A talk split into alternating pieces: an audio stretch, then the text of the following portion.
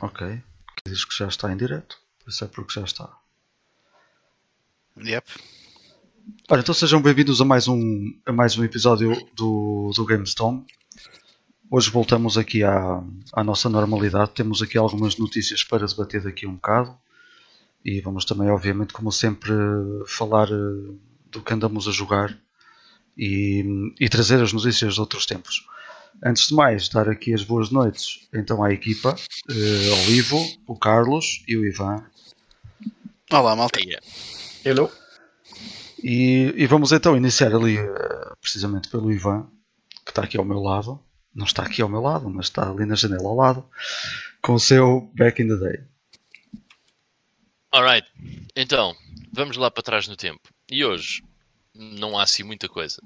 Mas, hum, neste dia 5 de dezembro, será que não há muita coisa que estamos a aproximar-nos do Natal? É normal, não é? É, Por exemplo, é- acho que só a Blizzard é que teve a audácia de lançar o Diablo no dia 31 de dezembro. Faz todo o sentido altura, com esse nome. Yeah, é estranho.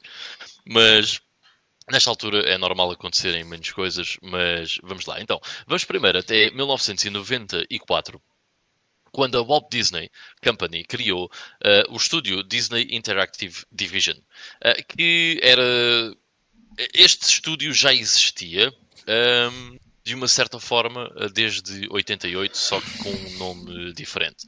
Eh, este estúdio Uh, acaba por ser um estúdio que aparece lá está ali em 88, mas que infelizmente uh, não teve muito sucesso porque os produtos que aparentemente eram lançados não, pá, não, não foram nada de- do outro mundo. Uh, daquilo que eu fui ver, muitas, muitas, muitas das coisas também eram experiências mais interativas, do estilo mais para crianças, uh, jogos educativos e coisas desse género, uh, que simplesmente tinham o Mickey ou o Pato Donald neles. Depois, então, em 1994, hum, surge este estúdio, mas com o intuito de ser uma espécie de hum, grande publisher, ou seja, não de developing, porquê? Porque os melhores eh, jogos que a Disney tinha ent- então distribuído tinham sido feitos por third party publishers, como é o caso da Virgin, que fez as versões de Mega Drive do, do Aladdin e do, e do Rei Leão, do Lion King. Um, ou seja, vendo esse sucesso com third parties, uh, basicamente passaram a focar-se em desenvolvimento third party e depois uh, na publicação desses jogos. Eles publicaram muita coisa, mesmo bué de cenas, ou pelo menos tiveram mão, um, mesmo que não seja diretamente relacionado, tiveram mão em muita, muita, muita coisa. Uh, praticamente todos os títulos que vocês veem com, com personagens da Disney teve pelo menos o input deste estúdio, que ao longo do tempo também já mudou de, de nome uh, algumas vezes. Uh, este estúdio ta- teve- está também relacionado com, uh, com um estúdio que é a Buena Vista Games, e estou só a referir porque acaba por ser importante, um, porque é um estúdio que trabalhou, uh, que era um spin-off deste estúdio e que trabalhou diretamente com a Square Enix para trazer os jogos da série Kingdom Hearts. Um, Sério? Yeah. Uh, que trabalhou basicamente, lá está, não uh, foi o developer do jogo, que acaba por ser a Square, a Square Enix, Squaresoft, ainda na altura, ok? Mas acaba por ser um, um development conjunto entre as- os dois uh, estúdios. So kinda cool. Depois vamos até um, 1995, eh, em que eh, se soube quais é que eram eh, o número de vendas da PlayStation original, e estou a falar, eh, infelizmente, nos Of Americans, ah, em que a PlayStation, em 1995, eh, portanto, dezembro de 95, tinha vendido já 300 mil unidades e a Sega Saturn 130 mil. O que é que é engraçado? Ah, a PlayStation não acabou por vender 100 milhões de unidades, ou por aí, por aí, Uh, e a Sega Saturn um terço disso, uh, e as vendas aqui ainda estavam vá um, a 50% daquilo que era a PlayStation, conforme os anos foram passando, mais a PlayStation se foi uh, distanciando da Sega Saturn em termos de popularidade. Um, mas uh, aqui na, na Europa eu, eu gostava de saber os números, principalmente aqui em Portugal. Eu gostava muito de saber os números de Portugal, porque deve ser um, um paradigma uh, completamente diferente, um panorama completamente diferente daquilo que, que se vê aqui.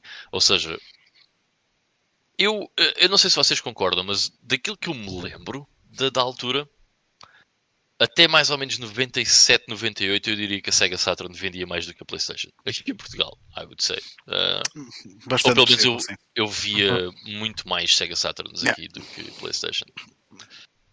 Tanto que eh, há uma coisa bem engraçada que é quando se vai às feiras de velharias e não sei o que, também reflete muito aquilo que aconteceu no passado, não é? Porque as coisas que vamos encontrando acabam por estar, eh, acabam por ser as coisas que foram vendidas eh, há, há anos atrás. E eu sempre, eh, ou seja, quando vocês ouvem outro pessoal lá de fora a falar, quer seja no UK, quer seja nos States, sobre a Sega Saturn, é tipo, "Ai, é mega raro e não se encontra e não sei o quê. Man, a Sega Saturn encontrava bués, bués, ao ponto de, ah, quanto é que é esta Sega Saturn? 10 euros. Epá, eu não tenho comando. Um, era, era, era mesmo uma consola muito Era. comum de se encontrar eh, aqui há uns anos. E até jogos que ninguém encontrava em lado nenhum, encontravam-se em Portugal. Sim, sim, sem dúvida. Sem dúvida. Um, Mas, mas curiosamente, se formos a ver agora, o, o que vai aparecendo dessa altura acaba por ser mais PlayStation 1 do que Sega Saturn, ou é impressão minha? Não, porque Não, lá está. não. Eu acho que quando. Entretanto, a balança mudou completamente. Depois Sim, passaste sim. a ter eh, muito mais PlayStation do que Saturn Dreamcast juntas. Houve um boom, se calhar ali depois de, sei lá, 98, 99. Mais ou menos na altura em que começaram a aparecer os mod chips, se calhar. Aqui o, o, o clube vídeo da cidade onde eu morava, que sempre foi Sega até 90 e muitos, a partir de certa altura começou a vender Playstations também. Já Eu tenho- depois de vender muitas, muitas Saturn. Eu até Pois. tenho uma ideia que não sei se é correta ou não, mas eh, os- o GTA ajudou muito à festa. Na altura.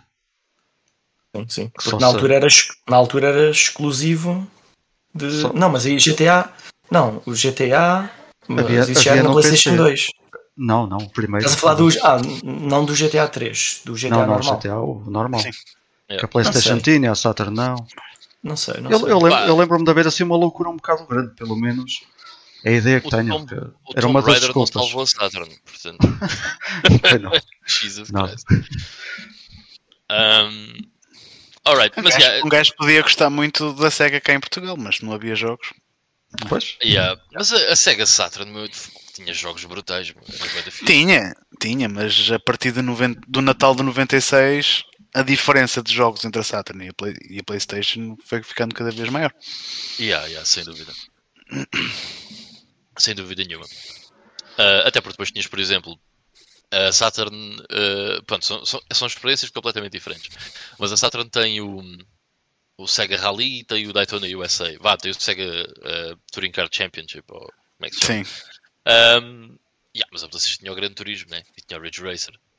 E sei lá, tinha, tinha, tinha mil jogos de corridas. Uh, era, era impressionante. Bem, mas isso é uma história para outra altura. Vamos continuar neste dia de 1995 para falar de outra coisa extremamente importante. Extremamente importante, que é uma das consolas mais conhecidas de sempre, mais badaladas e mais vendidas de sempre, sai neste dia 5. Uh, aliás, não saiu. Foi, foi uh, mostrado.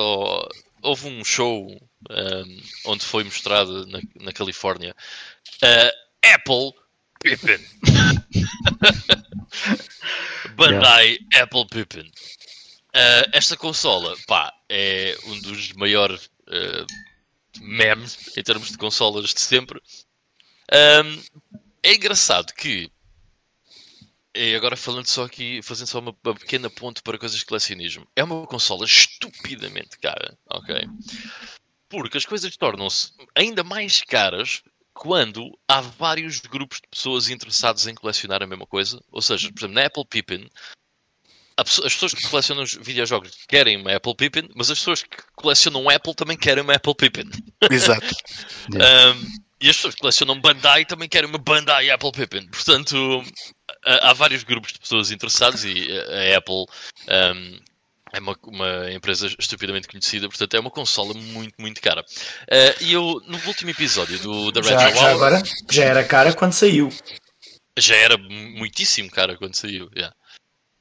Um, é, no último podcast do, da Retro Hour no Spotify, podem procurar, um podcast excelente. Eles estavam a falar uh, sobre um, Mac Gaming e uma das coisas que veio à baila foi a Apple Pippin. E o, o, o gajo que estava a ser entrevistado um, disse uma coisa muito interessante, que era uh, a Apple. Eles não querem saber de gaming, mas de vez em quando há um gajo na direção que diz assim: epá, se calhar é melhor olharmos para o gaming. E todos os outros dizem: é pá, já, né? Pois, porque parece que isso tem sucesso. Está bem, então vá, uh, vamos lá fazer qualquer coisa. Depois, entretanto, eles fazem qualquer coisa, aquilo dá buraco, porque ninguém quer saber. uh, e às tantas, aquilo acaba, passado para aí 5 anos. É pá, se calhar é melhor fazermos qualquer coisa em relação ao gaming. Ah pá, pois é, o gaming, né? Então, mas não tínhamos qualquer coisa. Não, isso já acabou. É pá, ok, então vamos tentar outra vez. Pronto, e anda sempre assim. Uh, ou seja, até, é, até hoje. Até hoje, exatamente. Agora temos o Apple Arcade, que vamos ver o que é que, o que, é que vai dar, mas uh, tem sido sempre assim.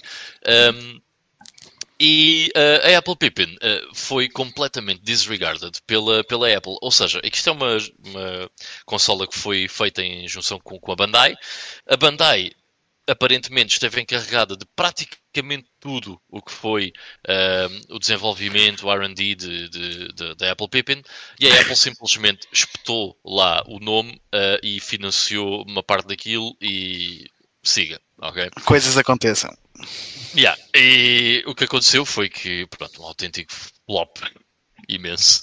Uh, gostava um dia de experimentar uma Apple Pippin. Deve ser, uh, just for the lols, deve ser engraçado. Um dos, Estava aqui um a ver a melhores... imagem uh, e aquilo não diz Apple em lado nenhum. Pelo menos na consola em si. Não, diz Bandai, yeah. Bandai. Uh, eu não sei se, quer dizer, se fosse à parte de trás diz, diz Apple na, na parte de trás, mas yeah, diz Bandai. Já vinha na caixa. Uh, por acaso acho que não. Espera aí. Um, eu vi uma caixa de uma Apple Pippin aqui há uns tempos. E, tipo, se tivesse uma, uma Apple Pippin em caixa, eu ia já para as Maldivas. Uh, não, não diz em lado nenhum. Yeah. Diz só Bandai Digital Entertainment e Pippin. Não diz mais nada. Estava aqui a ver a uma lista. Coisa... Hum. Diz, diz, Ivan. É só dizer, a única coisa que, te que, que diz na, na, caixa é Advanced Technology by Apple Computer. E na consola diz PowerPC. É a única coisa que pode indicar que é da Apple. De resto. Ok. Se bem que PowerPC é IBM, mas.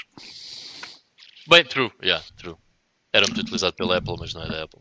Eu ia só adicionar que estava aqui, pronto, aproveitei para viver uma lista dos melhores jogos da, da Apple, da Apple Pippin. Pá, isto tem aqui cenas que eu nunca vi na vida, se calhar alguns até saíram, mas um dos melhores jogos chama-se Exotic Sushi. Por isso é. yeah, e, o, e o Mr. Potato Head saves uh, Veggie Valley. Também deve ser. Mas acho, acho que já tínhamos comentado aí alguns no passado que era um sistema porreiro para, para explorar. Eu literalmente uhum. não conheço rigorosamente nada do, do catálogo da Pippin. Há emuladores da Apple Pippin? Ah, ah. São bons ou não, não faço ideia. Mas, mas, existem emuladores da Apple Pippin. Eu nunca mais pergunto se existe um emulador de qualquer coisa. Vai ver. mas ainda bem. Ainda bem que alguém o fez. Deve existir, de certeza. Ainda bem. Há um Gundam Tactics que deve ser uh, algo que tu gostarias, digo eu. Há um quê? Desculpa? Um Gundam Tactics. Deve ah, ser sério? um RPG tático da série Gundam. Deve ser. Que não, que tenho, não tenho imagens, mas, mas é curioso. Sim. Alright. Bem, très bien. Então, para o nosso Back in the Day. Agora, Tiveste... antes de avançares, eu encontrei aqui a imagem da parte de trás e também não dizia Apple em lado nenhum. Não? Alright. Esqueceste de um aniversário. Eles, eles perceberam a tempo. Esqueceste. Eles não saber. Esqueceste o aniversário de um outro sistema super ah, pá, pois foi. Tu até mandaste, pois foi. Desculpem é. lá, esqueci-me. Mas, uh, portanto, fez ontem, dia 4. uh, eh, quantos anos? 25? 94? Uh, não, 28. Portanto, 28. Yeah. 28? 29? Não. não. Dai! Uh, o quê? O quê? Quando é que é? 94 ou 27? Cá tem. Um, que saiu uh, a querida uh, 32X. Aquele add-on fantástico para a Mega Drive, porque a Mega CD teve tanto sucesso uh, que yeah. eles quiseram fazer mais um add-on. Então, a Mega CD até teve algum sucesso, verdade seja dita, ainda, ainda vendeu Sim. alguma coisa de dentro. Uh, mas este, este, este, esta 32X acaba por ser um, interessante no sentido em que sai ali, mesmo a raspar uh, o lançamento da Saturn. Yeah. Uh, não sei se por acaso uh, sabem, mas os development kits da 32X chegam uh, aos estúdios de desenvolvimento depois dos development kits da Sega Saturn. O que é que acontece? Os estúdios, os estúdios olham para aquilo e dizem: Ok, eu tenho um kit de desenvolvimento de uma console 32 bits Next Gen e tenho um kit para uma cena que é 32X que se eu desenvolver algo para isto nem sequer corre na Mega Drive. Portanto, toda a população de Mega Drive tinha que comprar a 32X para isto ser lucrativo e eu tenho aqui um dev kit de Sega Saturn. Mm, what am I gonna do? Desenvolver para a Sega Saturn, certo? Exato. Uh, e por isso é que saíram uma quantidade exorbitante de jogos 32X que eu não sei quantos são. São 37? Sim, não são, não são muitos, não. 32? Não, não te esqueças dos jogos para Mega CD que usavam a 32X também. Sim. Ainda é pior. Ou seja, precisavas de dois. dois. a, cena, a cena é que eles também anteciparam o lançamento da Saturn para, para tentar ganhar alguma vantagem em relação à PlayStation. E isso também acabou. Foi mais uma das razões que, que matou o sistema. Aliás, o, a 32X sai no Japão depois da Saturn ter saído lá. Pois, yeah. aqui ao contrário, mas lá. Um, Sim. Aconteceu isso. Pá, uh, de qualquer das maneiras, uh, de lista de jogos 32X, eu sinceramente é um sistema que me passa muito ao lado porque só há dois jogos. Vá, o Knuckles Chaotix eu até gostava de, gostava de experimentar só porque é um jogo de Sonic, entre aspas. Um, mas há dois jogos que eu gostava muito de, de jogar na 32X, só estes dois. E porquê é que eu uh, ignoro a 32X? Porque se eu quiser esses dois jogos, tenho que ser operado aqui nesta zona uh, a um rim, ok? Para ser retirado para vender no Black Market. E não sei se chega. Pois, se calhar não chega. Depende uh... da quantidade de, de, imperiais que já veste na vida. Sim, exatamente. Portanto, já deve estar tudo, tudo estremeçado. Uh, mas os dois é que eu gostava muito de experimentar acabam por ser o Colibri. Exato. E é um, é, é um experimento muito giro. E o tempo. O tempo. Ah, claro. o tempo. O tempo, o tempo é, é muito fixe. O tempo o é brutal. Tempo parece ser fantástico, yeah. E também tens o tempo Júnior. Que assim, uh, da... Game, da, Game, Gear. Game Gear. Yeah. E já falamos disto aqui, mas também tens o tempo da Saturn, que é. Que é o super tempo. É o super tempo. Yeah. Que também te custa um super rim. Yeah. Yeah. É, o super tempo, se vocês olharem, tem um aspecto fantástico. Fabuloso, mas yeah, é mais um daqueles jogos de Saturn que tem que ser importado do Japão e custa tipo 300 euros ou 200 e tal euros. Very expensive. Não vale a pena. Mas, uh, mas na 32X pode jogar o Doom, caso nunca tenha jogado noutro sítio. Eu, eu, ainda só não joguei Doom no multibanco e ali na máquina de lavar roupa, porque de resto eu acho que já, já foi. Já devem Mas supostamente é uma versão boa do Doom. Uhum. Uh, pronto, e então encerramos assim o nosso Back in the Day. Não sei se querem acrescentar alguma coisa a 32X. If you do, please go ahead. É, é um sistema que eu ainda não tenho uma opinião muito definida acerca dele. Um amigo meu tinha. Portanto, cheguei a jogar na altura. Joguei, uh, eu, joguei mesmo ao Doom. Uh, e, uhum. e, o meu amigo também tinha o, o Night Trap.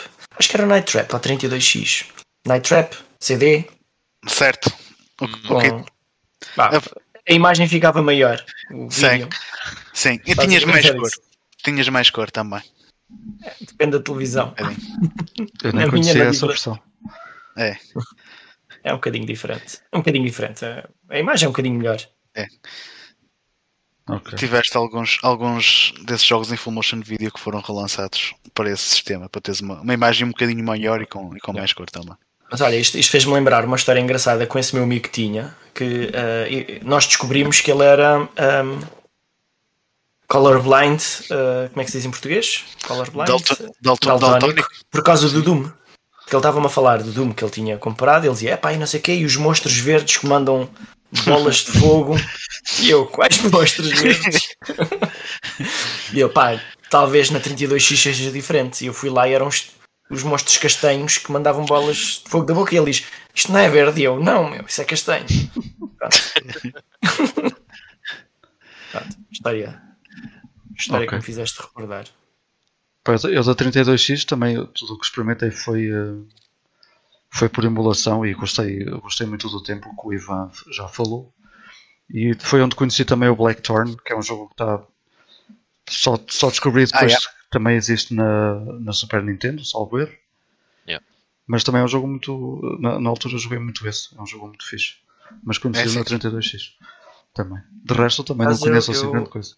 O único emulado que eu joguei foi o, o Knuckles Chaotix. Uhum. Apesar de eu ter o físico, eu não tenho E32X. Uh, então. É, pois. É, é, o que se arranja. A cena, a cena de 32X é que tens muitos, muitos jogos que são, são portes de, do mesmo jogo que saiu para a Mega Drive. E apesar de serem suportes superiores, agora não, não, não te compensava estás a comprar um sistema novo só para conseguir jogar o Mortal Kombat com um bocado mais de cores e, e pouco mais. Pois. Não se justificava. Não. E, por exemplo, e, hoje em dia. E para o é Virtua Fighter também, aquele site na mesma altura da versão da Saturn, mais valia comprar a Saturn para jogar a Virtua Olha, Fighter. O, o, meu amigo tinha o Virtua Racing Deluxe, uma coisa assim do género. Um, até. Ok, para quem não tinha o outro, até era bastante melhor e tinha mais pistas e mais carros. Tem, tem, tem. tem, tem. E, e, os gráficos são melhores em relação ao da Mega Drive, é verdade. Porque o Virtua Racing da Mega Drive também já era puxar um bocadinho mais, não é? Se formos a ver bem as coisas, apesar do chip. Que ele custava 20 contos também, não era? E era, 100 euros. 20, saiu a 20 era... contos na altura. Foda Not cheap, yeah. Era o jogo mais caro da, da Mega Drive no, no mercado. Acho que não houve nenhum mais caro do que esse. Não, não, não. Eu comprei esse jogo, chip. sabes? Comprei esse preço. Foi. Mas não houve yeah. mais nenhum jogo a usar aquele chip que eles queriam tanto não. usar. Não, não, o SVP não. Pois. Talvez tivesse sido pensado nisso, mas entretanto também entrou a 32X. Não, e ideia... devem ter achado que não. A ideia deles com a 32X, uma das ideias deles com a 32X era precisamente essa. Eles, em vez de estarem a lançar jogos mais caros por ter, terem chips especiais, lançaram um sistema, pronto, à parte, uhum. que já tinha essas features. Pois. Ok, então vamos, vamos avançar. Só dar aqui antes de mais as boas noites ao, ao Bruno Mendes, uh, ao Fábio uh, e, ao, e, ao, e ao Carlos Duarte. obrigado por estarem desse lado. O Bruno até estava a comentar que tem uma 32X e o, e o Virtual Racing, que o Carlos estava aqui também a dizer. Um, e já agora, eu há um bocadinho nas introduções esqueci-me de mencionar que o, o GameStone agora está está presente ou está a ficar aos pouquinhos presente no Spotify. No, quem usar o Spotify e queira ir ouvir os episódios mais antigos, uh, portanto, estão, estão neste momento a ser adicionados aos pouquinhos, porque pronto, ainda é uma coisa que dá algum trabalho. E, uh, e, e, portanto, depois de feito esse trabalho, vão começar a aparecer os, os episódios uh, mais recentes uh, nessa, nessa plataforma. Portanto, uh, sejam utilizadores premium ou não, o que importa é irem lá ouvir. Uh, se nunca ouviram os primeiros episódios do GameStone, ainda melhor. não critiquem muito, porque nós começámos esta aventura em 2013 Uh, e sinceramente, se não fomos um dos primeiros podcasts de videojogos em Portugal, andámos lá muito perto, ou ao mesmo tempo que outros, e pronto, o que conhecíamos era de malta estrangeira que nos, que nos puxou um bocadinho também a fazer isto, portanto, não esperem nada de uh, ultra profissional uh, da nossa parte. Mas o que interessa é ouvir a conversa, conhecer-nos a nós, e ao longo destes, destes, destes oito anos tivemos sempre conversas interessantes e debates uh, porreiros. Há muita gente convidada uh, também uh, nesses episódios e que participaram connosco. Temos até um episódio gravado em inglês com. Uh, com como é que era, Ivan? Que eu agora nem, nem lembro do nome. Johnson, do The Retro, The Retro, The Retro League. League The Retro League. Hoje em dia faz outro podcast que se chama The Retro Game Club. Yeah. o, o, o um, o Fábio está aqui a dizer que já foi há tanto tempo que nos cresceu a barba. E, e, e há aqui alguns que até caiu o cabelo. Mas não vou dizer quem, claro. um, só uma cena, por acaso é engraçado. Eu, eu tive curiosidade em, em saber isso. E. Uh, epá, não vou estar aqui a dizer nomes porque acaba por ser um bocado fatela, mas há outro podcast que eu, que eu conheço em português que já, já dura há muito tempo também. E eu fui ver, ok, quando é que eles por acaso começaram o podcast deles? E foi, uh, salvo erro, em outubro de 2013. Uhum. E nós fomos em junho. Junho? Maio, maio de 2013. Maio, maio, foi maio. Portanto, eu não sei se existe outro podcast realmente mais antigo do que o nosso a falar sobre os jogos em Portugal, mas uh, se por acaso souberem, uh, eu teria curiosidade em saber aquela curiosidade mórbida do estilo Hey, anyone out there? É uma cena um, fixe. E, se, não, e se não houver, podes acrescentar ao subtítulo o podcast, um, podcast de videojogos mais antigo de Portugal. yeah. Se pode sempre acrescentar, mesmo, mesmo que não seja verdade. yeah. uh, Ninguém sabe. É pá, eu não queria ser esse tipo de youtuber. Mas... Ah, neste caso já não é youtuber, é, é podcaster. Spotifyer. um, mas é só pronto, era, era engraçado. Ok, então vá. De, uh, antes de avançarmos, uh, interromper mais uma vez para dar aqui os boas noites ao aluno do teste, não sei quem é, uh, e ao Tiago Souza, que também entraram entretanto. Uh, mais uma vez, obrigado por estarem desse lado. Não se esqueçam então de ir ao Spotify e meter lá um follow no, um, ehm, no, no, no The GameStorm também para estarem a par das novidades e podem ir ouvindo, pronto, saltando de episódio a episódio só para ver. Podem ter até temas que vos interessem, não precisam estar a ouvir tudo, mas pode haver um certo tema que vos interesse e nós já passamos tanto tema a pente fino que pá, é sempre engraçado. Até eu gosto de ir lá atrás no tempo e ouvir. É sempre giro. Então, antes de passarmos às notícias, vamos só dar aqui uma checada rápida ao nosso uh, Play Now. Quando há notícias, normalmente é assim. E eu, eu vou já adiantar o meu, porque extremamente rápido, não joguei nada uh, uh, de novo. Tenho estado a jogar um, o Glass Masquerade, que eu já falei. Pá, penso que já faltam 6, 7 puzzles uh, do jogo todo. Eu vicio muito naquilo. Uh, Forza Horizon, uh, de vez em quando lá fazer uma pistazinha. E, ao contrário do, do, do, Ivan, que disse que já fez tudo no jogo e agora não tem vontade de, de, de ir lá. Eu não fiz tudo. Pois, mas as corridas, tudo, mas... todas, as corridas todas. Portanto, eu, eu fiz logo ao contrário para não me encher. Uh, eu vou jogando devagarinho, que assim, porque sinceramente é um jogo que eu não consigo estar sempre a jogar como muita malta que eu vejo lá que já vai no nível 100 e tal, nível 200 ou oh, uh, não, não, por muito que eu gosto do jogo, não, não consigo estar muito tempo agarrado àquilo.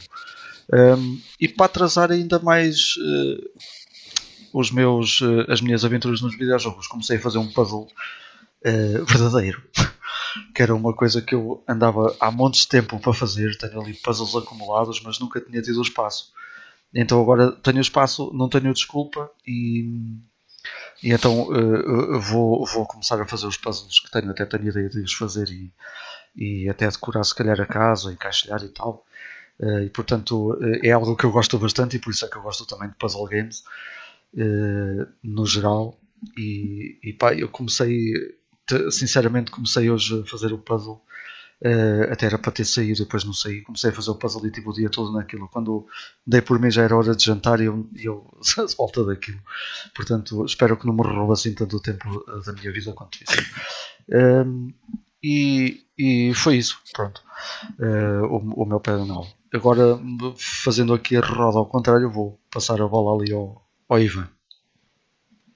Uh, pronto, eu, eu, vou passar a bola também muito rápido porque um, não joguei nada, estou em hiatus, em pausa uh, de, de videojogos. Só joguei uma coisa um, que, quer dizer, por acaso joguei. Houve um dia que estive a jogar Neo Geo, portanto acabei por jogar algumas cenas de Neo Geo, mas é aquela cena do, do snack, certo? Um, mas joguei um bocado de Shock Troopers, joguei um bocado de Baseball Stars, que já não jogava há bem tempo. Uhum. Uh, e, e joguei Samurai Shodown 4, como é óbvio, sempre que abro New Origins. Samurai Shodown 4. Um, e depois, o único jogo que eu joguei foi o Taz in Escape from Mars, da Mega Drive. Sinceramente, não achei nada de especial. Eu tinha boa ideia, tinha uma ideia bastante positiva do primeiro Taz da Mega Drive. Uh, foi um jogo que eu joguei quando era miúdo, emprestado de um amigo meu e que gostei muito na altura. E entretanto, acabou por ser um dos primeiros jogos até que eu comprei para a Mega Drive quando comecei a ter algum available income uh, para mim próprio. E este in Escape from Mars, uh, pronto, pensei que até era um jogo fixe, mas é, é medíocre. não, não, é nada do, do, Eu achei, achei melhor do que o primeiro. Gostaste mais? Ok. Sim. Pá, se calhar estava à espera de uma coisa. Tenho que rejogar o primeiro, tipo, para ver uh, o que é que eu hoje, acho hoje em dia. Depende sempre uh, da altura em que chegaste. Porque yeah. se calhar jogas agora o primeiro Taz e achas muito mal. Pois, exato, exato. Na altura parecia desenhos animados. Agora já não deve parecer isso. Não, not really, yeah. Um... Has de jogar o, o Taz da Game Gear. Se o tivesse okay. em casa. Esse, esse, já, acho... esse já joguei back in the day. Uh... Não, não gostei muito. É horrível. Ah. Diz nós estamos a jogar Golden Axe da Master System também. Vamos jogar Golden Axe. É Joga isso. um, mas pronto, basicamente uh, foi isso. Eu não. Pá, esta semana não tive mesmo ligado aos videojogos. Quer dizer, tive, mas a fazer outro tipo de, de cenas. Uh, comecei, foi a ler deve estar mais ou menos para aí a um quarto do livro. Uh, este Berlim, do Jason Lutz, isto é uma, uma um comic book uh, que é muito interessante porque uh, eu quando vi a sinopse deste livro pensei, wow, I gotta have it. o livro é enorme porque isto é um compêndio de 24 volumes que foram lançados numa revista de comics uh, na, na, Alemanha. Uh, e todas as histórias uh, são relacionadas com diversas personagens durante, e são diversas histórias, durante o período entre 20, 1920, espera aí. Já agora só para vos dizer com certeza. Ok, é entre 28 e 33. Uh, Passa-se em Berlim durante os anos de 1928 e 1933. Um, e representa o que o livro pretende representar é uh, o que é como é que era a vida no, em Berlim durante a República de Weimar antes depois de, de passarmos para o, para o, período da história de, da Alemanha nazi e tem sido muito interessante porque acaba por ser um período um, um pouco esquecido uh, na história de, de, bem da Europa, no, no fundo da Alemanha, porque normalmente quando se fala da Weimar Republic um, tendencialmente está-se a fazer a ponte para aquilo que depois veio a ser uh, a Alemanha nazi e a Segunda Guerra Mundial. E perde-se um pouco esse período da, da, história fica um bocado esquecido uh, e pronto, está aqui retratado neste livro uh, um pouco desse período e acho que é, é, muito fixe, é uma leitura muito, muito interessante.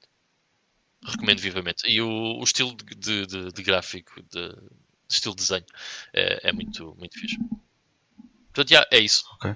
É isso que eu fiz. Porreiro. Antes de passar ali ao, ao Ivo. Ah, e ontem tive. Ah, ontem tive pela primeira vez da vida estive dentro de um Mazda RX-7 tipo sonho de miúdo de quem jogou Gran Turismo and that was fucking awesome. Boa da louco. Mas foi isso. Eu, eu ouvi. Não, não vi, ouvi. Ai não também vi. Mas também ouvi. Nice. Uh, ia só responder aqui ao Tiago que ele perguntou-me quantas peças era o puzzle. É, é de mil. Tem que, tem que ser à grande. E não é, não, não é assim à grande vá, mas pronto para mim já chega também. Um, já é, é muita peça. Yeah. Eu, o Bruno Mendes estava aqui a falar, estava aqui a dizer-nos para jogarmos eh, My Friend Pedro, que é um jogo que até está no Game Pass. Eu lembro-me quando, foi o, quando o jogo foi anunciado uh, pela Devolver. Nós até falámos aqui porque ele foi anunciado num, num, uh, num evento próprio deles, já não sei se foi na E3 mas lembro-me de termos falado até, até bastante do jogo, parecia muito giro, mas por acaso nunca joguei. O Carlos já jogou, porque, porque respondeu, e, e parece que tem um final uh, uh, porreiro. Pá, já que está no Game Pass, talvez vá lá ver. Um, e o É. Tiago, o Tiago Era tá esquisito. É, é tipo. Palhaçada. Pá, é da Devolver. Não pode ser grande Sim, coisa. Não pode ser grande coisa, não pode ser eh, muito sério, não é? muito sério, sim, não percebi. Um, o Tiago tá, tem aqui uma pergunta para o Ivan, eh, dizer o que é que ele achou dos Shock Troopers 2 em comparação com o primeiro. Ah, ah, eu tenho a ideia que as pessoas no geral não gostam do Shock Troopers 2. Ah, eu pessoalmente ah, não me ofendo minimamente, acho que o jogo é, é, bué bom na mesma. Simplesmente é muito diferente no estilo gráfico daquilo que é o primeiro Shock Troopers e acho que isso houve pessoal que não, não gostou assim muito. Mas eu ainda assim acho que é bada louco, meu. Acho eu joguei muito mais o primeiro do que o segundo, de, de longe. Ah, aliás, se for. hum, já Shock Troopers vou sempre jogar ao primeiro, ah, é o que é. Mas, ah, mas acho que o 2 é, é igualmente fixe, meu. Acho que é tão divertido como o primeiro. O, prim- Eu- o primeiro teve, muitas, teve, teve muita mais popularidade, salvo erro também. Mesmo na- nas máquinas via-se via muito mais. Sim, sim, sem dúvida. Eu, eu, eu fui jogar Neo Geo porque de repente apanhei um daqueles vídeos aí pelo YouTube de um, um gajo que eu tenho subscrito ah, americano que era tipo a minha lista top 5 de jogos de Neo Geo. Ah, e eu até lhe deixei o comentário do estilo, "Man, qualquer 5 jogos de Neo Geo que fosse um top, ninguém se ia chatear porque são todos bons. Ahm, e por isso é que eu até fui jogar eh, Neo Geo esta semana num dos dias. Ah, mas já não há. Não há. Há jogos menos bons, mas são todos. Todos os jogos de Neo Geo no geral são, são muito fixos. E Shock Troopers é um deles. O 2. Yeah. Sem dúvida. Força, Ivo. Ahm, ok, pá, olha, ahm, comecei por jogar a segunda metade do R-Type na PC Engine. Portanto, isto no Japão saiu em duas, duas metades. Portanto, os primeiros quatro níveis saíram no lançamento e os últimos quatro níveis saíram no outro lançamento ao fim de tipo dois ou três meses. E saíram os dois a full price. Portanto, se uma Sony, uma Microsoft, uma Nintendo, whatever, fizesse uma coisa destas hoje em dia, o que é que iria acontecer? Que estamos a falar de um jogo que, apesar de difícil, se tu fores bom naquilo, consegues terminá-lo em 10 cada uma das metades para aí em 15 minutos. Ah, não sei. Mas a cena é que pronto. Começas a segunda metade sem power-ups nenhuns e o, e, o, e o quarto nível é, é aquele. O quarto nível não, desculpem. O quinto nível é aquele nível em que estás, parece que estás tipo no intestino e aparecem tipo umas serpentes no ecrã. E, Esse nível, meu. Yeah. e tu começas, começas aquilo sem power-ups nenhums, então é, é, é um bocado, é um bocado lixado. Porque eu achei estranho, porque quando acabei o, o R-Type, a primeira metade, ele deu-me uma password, mas depois no ecrã título não tens ecrã nenhum para meter passwords. Eu achava que tu podias pôr a password para continuares com, com os power-ups que tinhas apanhado antes. Pá, e pronto, e eu depois meti aquilo no emulador, fui jogando. E quando acabei essa segunda metade, apareceu outra password. E eu, porra, para que é que isto serve? Então fui à net procurar e realmente tens um password screen, só que está escondido. E então, sim, se tu metesse a password do, do, do final da primeira metade do R-Type, começavas a segunda metade com os power-ups que tinhas antes. E a meteres a password no final do, do- da segunda metade, na primeira, desbloqueias uma segunda run que, pelos vistos, é mais difícil. Pronto, eu- isso eu já não acabei por fazer. De resto, pá, é uma versão do R-Type bué de, de competente a nível técnico, está muito próximo do arcade, está tá muito fixe. Só foi pena eles terem mesmo partido isto em dois. Mas pronto, é o que é. Ahm, depois, eu. Agora, Ui, desculpa lá. Ah, tem, eu não sei, ah, calhar já mencionaste isto aqui noutra conversa, porque já falámos desses ah, dois R-Types, mas tem a ver com a memória do, do cartucho, o facto de eles terem feito o split? Sim, muito provavelmente sim. Porque isto saiu em 88 num cartucho de 256 capas.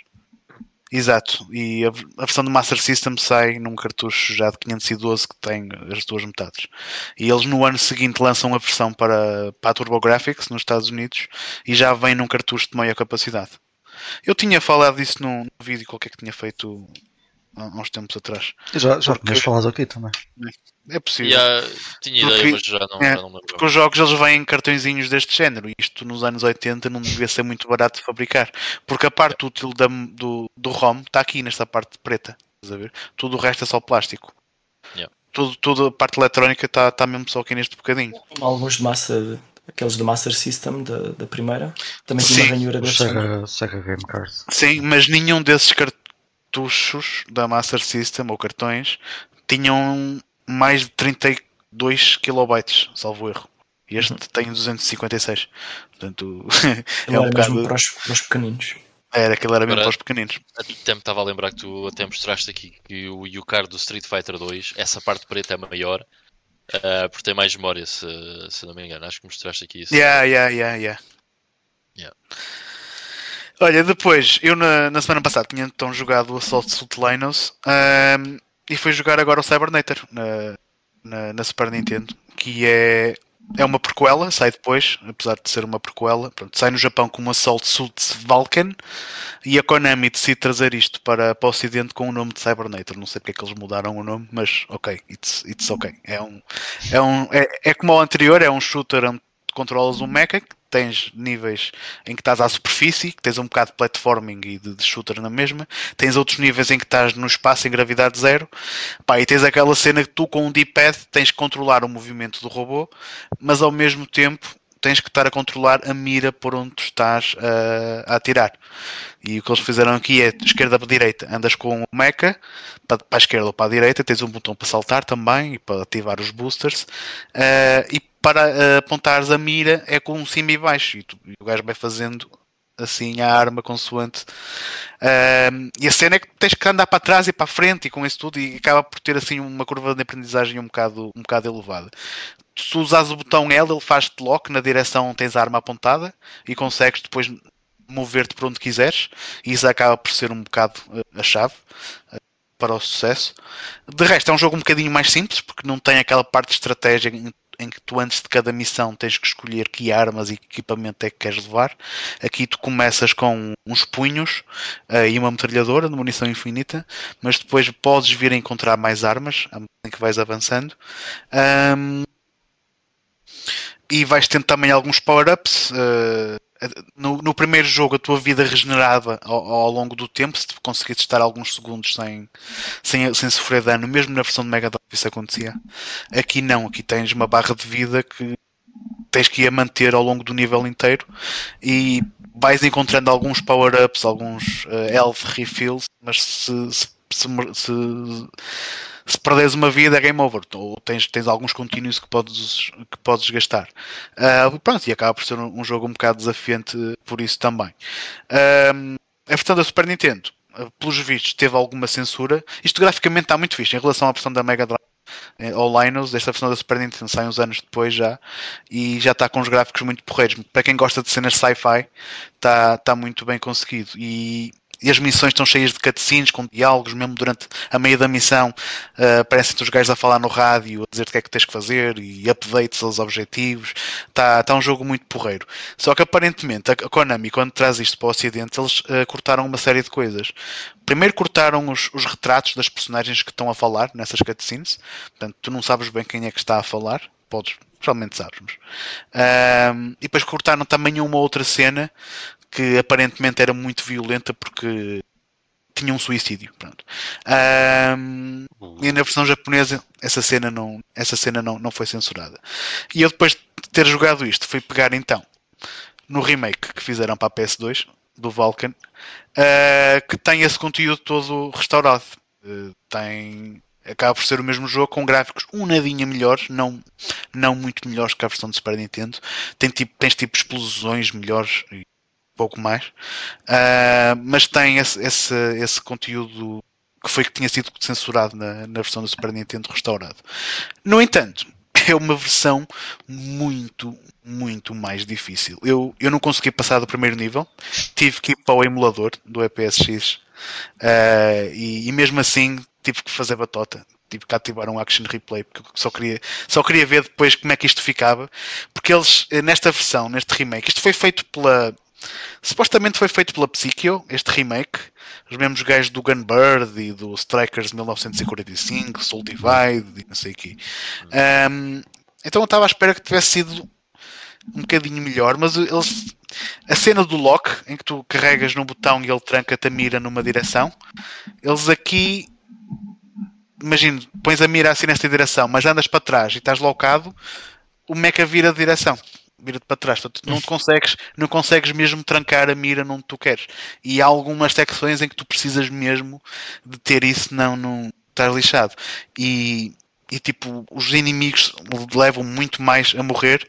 Uh, o primeiro boss é um boss que teoricamente seria fácil, mas como tu tens um tempo limite para derrotar, se não é game over, nesta versão, mesmo que tu estejas ali continuamente a dar-lhe dano, eu só consegui vencer tipo já muito próximo do, do limite. Então, se eu não tivesse feito batota, eu acho que não tinha conseguido acabar o jogo. Esta versão está mesmo uh, muito mais difícil que do que da Super Nintendo, na minha opinião. Que é pena. E pronto.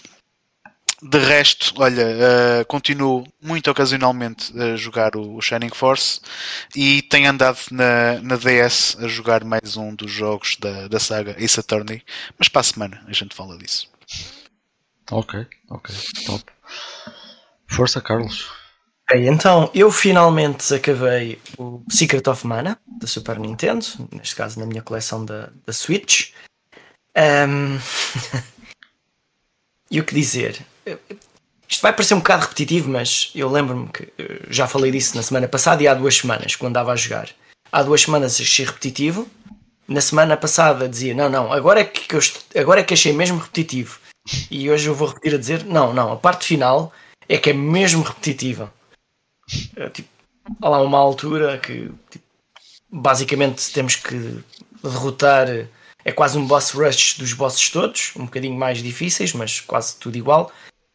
Uh, e pronto, e, e, achei que continua a não ser muito difícil. Só que depois, quando chegamos ali a um certo boss, a, a dificuldade dispara outra vez. E depois fui ver como é, que é que eu estava a fazer mal. Fui ver à net um guia qualquer e aquilo percebi que era o boss antes do final e dizia nível recomendado, nível 70. E eu fui a ver, eu tipo, estava no 40 e tal. E eu, então, mas como é que é possível? uh, agora ele vai-me obrigar, portanto, eu passei muitas horas para chegar a 40. Ele agora vai-me obrigar a subir mais 30 níveis para conseguir chegar ao fim. E eu, não pode ser. Mas não havia solução mesmo. Uh, o jogo uh, faz outra coisa muito mal que só me apercebi agora. Uh, aquilo há magias, mas eu sempre achei que os, que os personagens tinham pouca mana uh, e as magias não eram super eficazes. Mas quanto mais vezes usas a mesma magia, ela vai se tornando mais poderosa. E na prática, todas as minhas magias estavam todas em nível zero, tirando a magia que cura a party. E então o jogo nunca me forçou a seguir por essa via, nunca achei dificuldade nenhuma, nunca evolui isso. Chega aquele boss e no guia dizia: ah, se não tens magia, estás lixado. É imune a dano físico. Quase imune a dano físico. Imaginem que só o, o critical, só os critical hits físicos é que lhe dão dano. E tipo dá, tipo, imaginem um, 175 de dano e ele tem 6666 de vida. Uh, e eu comecei a fazer as contas, ok, eu preciso de acertar cerca de lá, 40 vezes, porque aquilo não é sempre regular. Uh, portanto, para lhe acertar 40 vezes, tenho que lhe tentar acertar uh, muitas vezes. E comecei a fazer contas e não dá. Pá, era demasiado tempo e o inimigo estava-me sempre a dar dano e eu não, nem me ia conseguir curar. Curiosamente, descobri ali um glitch por acaso em que o, esse boss, há uma altura em que ele desaparece e ficam só as mãos à vista, que nos dá muito dano, e às vezes aparece a cabeça dele no meio. Mas porque as mãos dão muito dano, eu nunca lá vou. Mas calhou estar lá no meio, já naquela tipo estava na net, e ao mesmo tempo eu vejo que o, in, que o, que o boss estava tipo parado. E eu comecei a carregar no botão e sempre a dar-lhe dano. A cada 20 pancadas dava-lhe dano uma vez. Então, uh, eu estive ali cerca de entre 20 a 30 minutos a carregar no botão, a dar-lhe um bocadinho de dano, e sempre a pensar: bom, isto vai ser infalível. A minha mulher chega-se lá, senta-se ao pé de mim, eu chego-me assim um bocado para o lado para me sentar ao pé dela e o meu boneco desloca-se um bocadinho para a esquerda e o gajo mata-me. E eu, ok, vou começar outra vez. Mais 20 minutos. Um, e depois tinha aquele receio de eu vou para o último boss, estou lixado. Uh, mas ainda assim eu, olha que se lixe. Se eu chegar ao último boss e não der para passar, eu uh, vou ver ao YouTube como é que o jogo acaba e, e digo, pronto, e considero terminado. Normalmente não faço isso, mas eu ia fazer uma exceção naquele. Depois percebi que o último boss é bastante mais fácil, portanto dá para, dá para derrotar uh, com mais facilidade usando lá só duas magias, mesmo com o nível 0 funcionava. Uh, pá, e então no final a experiência não pareceu ser muito boa um, em termos do olhando para o jogo todo. Em termos gráficos está bonito, em termos de história não, em termos de gameplay gosto, mas depois há ali uma altura que aquilo fica muito repetitivo e não, não achei uma boa experiência. Provavelmente se tivesse chegado na altura tinhas gostado mais. Hoje em dia não, não, não gostei muito. Mas pronto, é o, é o que é. Um, pronto. Depois, além disso, joguei mais um pouquinho do It Takes Two, desta vez com o meu filho. Uh, ele joga um bocadinho melhor que a minha mulher, portanto foi, foi um bocado mais fácil.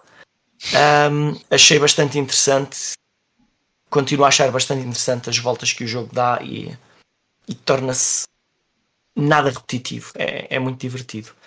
Também dei uma mãozinha, comecei a jogar agora ao Toki, aquela versão remasterizada. Ah, ok. Eu, eu gosto muito destes jogos um, que agora começaram a aparecer há, um, há alguns, há alguns anos para cá. Como se pegar, pegam no jogo original e põe-lhe uma camada nova por cima e pronto, e a malta já gosta assim mais. O Toki era daqueles jogos que eu via, nas via jogar nas arcades em 1980 e muitos. Uh, nunca joguei muito na arcade, uh, era um jogo muito difícil. Eu nunca vi ninguém na arcade que eu via, gostava lá muito de ficar a ver os outros jogar e não gastar dinheiro. Não me lembro de ver ninguém uh, a passar o terceiro boss, se calhar muitos poucos lá chegavam. e assim agora já tive a oportunidade de pelo menos chegar até ao quinto nível. Ainda tenho lá aquilo em stand-by a ver se, se, não preciso de voltar ao início para chegar ao, ao, final. E está a ser um jogo porreiro, o Toki. Um, eu, eu não voltei a jogar a versão da arcade, mas uh, parece muito fiel, muito fiel ao original. Em termos de dificuldade, uh, tenho que experimentar o outro novamente, mas ainda hei de fazer esse teste uh, quando chegar ao final da, desta versão na, na Switch. Comprei super barato, que ele estava aí um euro, era assim um valor muito baixo há umas semanas atrás. Não sei se chegaram a ver essa promoção. Não. E eu comprei o digital só por causa disso. Ah, na Switch, eu por acaso vivi. Na Switch. Yeah. Yeah, yeah, uh, eu, mas já várias vezes eu tinha olhado para a versão física, estás uma espécie de mini cabinet, mini, uh, mini cabinet de arcade uhum. uh, para montar, uma coisa assim, mas acabei por nunca comprar. Um dia, talvez, ainda venha a comprar. Pronto, e foi isso. Vamos ver como é que é para a semana. Esse, esse Tolkien, a nível de, de, curiosidade, está a ser feito tal como o, o jogo que saiu agora do, do, do, Asterix, também tem assim um desenho muito, muito cartoon, muito fixe. Sim, tem tipo desenhado à mão. Há vários está... jogos agora Sim, desse género. O que eu ia dizer é que isso está a ser feito por um, por um estúdio que se chama. Uh... Dotemu? Não, não. Dotemu? Não. É que era. Espera. Não me recordo. Aí, ajudem-me. É, é, o, é o daquela personagem que, que saiu uh, na Mega Drive. Pá. Phonics. Daquela personagem que saiu na Mega Drive. Peraí. Isso não foi grande ajuda. É. Espera, eu já lá chego. Dá mais dicas. Então, eu vou lá ver quem é que criou o Tolkien. Então, foi, foi, foi o da. O, Tolkien Remaster. Isto é da Microids. Sim, isso foi publicado pela Microids. Publicado pela Microids. Pronto, o que eu ia dizer, enquanto o Ivo vê ali como é que se chama o estúdio, ehm, é que esse gajo, o, o, o designer principal, trabalhou na Ocean. E pode ter sido isso que. Aliás, foi ele que fez com que uh, tivessem os direitos sobre o Tolkien para, para o reproduzir novamente. E hum, eu só queria dizer que esse desenho pá, está espetacular. Uh, o jogo em si requeria muito bem o, o, que foi noutros tempos, mas o grafismo. Uh, It was being developed by Golgoth Studio. Pois na altura chamava-se Golgoth, agora chama-se outra coisa. Porque ele, ele, também, eles também compraram os, os direitos. Um, aliás, eles também lançaram agora o, o novo jogo do Marsupilami porque para mim até foi uma surpresa. Eu não sabia que ia sair um jogo do, do Não é a mesma Microids que eu fez, então? Aqui no, na Wikipedia é um, não estou a encontrar. Não estou a é, um estúdio, é um estúdio eh, que, que pertence. Eu, eu lembro-me que eles iam fazer agora era o Joe Mac também, assim, o Joe Mac, um desenho, exatamente. um desenho semelhante a este. Que também é dos mesmos gajos. Yeah. Ah, mas pronto, é ah, o, Pá, eu já achei o, próprio, o próprio Alex Kidd também tem assim o mesmo, o mesmo aspecto gráfico. Já uh, jogaste? Os, os Wonder Boys. Ainda não, ainda não. Ainda está ali na caixa. Já ouvi dizer que não está grande coisa. O Wonder, os Wonder Boys eu gostei. Mas o Alex Kidd já ouvi dizer que não está grande coisa. Ainda não, ainda não tive a oportunidade de experimentar também. Eu pessoalmente o Alex Kidd na própria Master System eu também não achava grande coisa. Portanto, um... yeah, é. Ah, ok. É o Mr. Enquanto Nuts... os Wonder Boys já eram fixos na altura. É o Mr. Nuts Studio. Porque o... Isso, isso é da Ocean. Exatamente. O Mr. Nuts era da Ocean e agora este estúdio que pertence à Microids é o, o, é da pessoa, por acaso é um francês que desenhou o Mr. Nuts na altura. E ele é, já Estavas-te a, a referir ao personagem do jogo, tipo um Sim, esquilo. Exatamente, do Mr. Nuts. É, é, ele que está por trás destes desenhos todos que têm aparecido na, na, na, na Microids. E achei bem curioso isso, porque ele ainda não fez um jogo novo do, do Mr. Nuts. É, se calhar o próprio criador a ter algum receio de, de redesenhar a sua personagem. Eu acho que muito pouca gente conhece o Mr. Nuts. Sim, também é verdade. também é verdade. Eu, por acaso é um personagem bem louco, mas acho que muito pouca gente o conhece. E é um jogo 100% europeu. Que também é. Também era fixe ser mais conhecido por aí, acho eu. Uh, mas pronto, então foi o, o Play Now. Uh, vamos passar então às, às notícias. E esta semana também não houve assim muita coisa a acontecer, mas há aqui algumas notícias relacionadas com a Sony. Eu ia começar aí porque foi logo por onde começou a semana também. Uh, e em primeiro lugar, dar aqui uma chega ao a um dos jogos que é oferta do, do, do Plus e que pá, muitos fãs da, da, da, marca ficaram descontentes com isto porque foi anunciado o Godfall uh, como um jogo uh, uh, oferta do Plus. E no fim de contas é outra coisa que se chama Godfall Challenger Edition. E o que é que este Challenger Edition faz? Há uns certos modos de jogo que nós temos acesso apenas quando acabamos o, o Godfall. Uh, se tivermos o jogo normal. Então, com este Challenger Edition, o que, nós, o que vai acontecer no jogo é nós ficarmos com o nível máximo na nossa personagem para desbloquear esses modos e termos acesso a eles, mas não podemos jogar o modo campanha. Portanto, o que está bloqueado no jogo são, na, se quiserem chamar jogo, na, são as expansões, que salvo erro já existem duas, e o modo campanha. As expansões, pronto, é normal em qualquer, em qualquer um, subscrição, seja Game Pass, seja da Google, seja da Amazon, as expansões são sempre algo, uma coisa paga, o que é perfeitamente normal. Mas um, aparecer um jogo que num, num, numa cena paga em que a campanha é um desbloqueável é uma cena nova e os próprios fãs da marca não ficaram muito contentes e ecoaram bastantes críticas ainda para mais porque depois logo a seguir aparece a Epic a dizer que também é um dos jogos à oferta deles. Que é, pronto, é aquela cena que toda a gente usa, ninguém paga nem mas vai lá. pagar a subscrição. Pois, nem, nem precisas nem, nem, é preciso pagar nada e a malta vai lá e, e nem compra jogos, só, só, só mete jogos a custo zero para o, para o carrinho.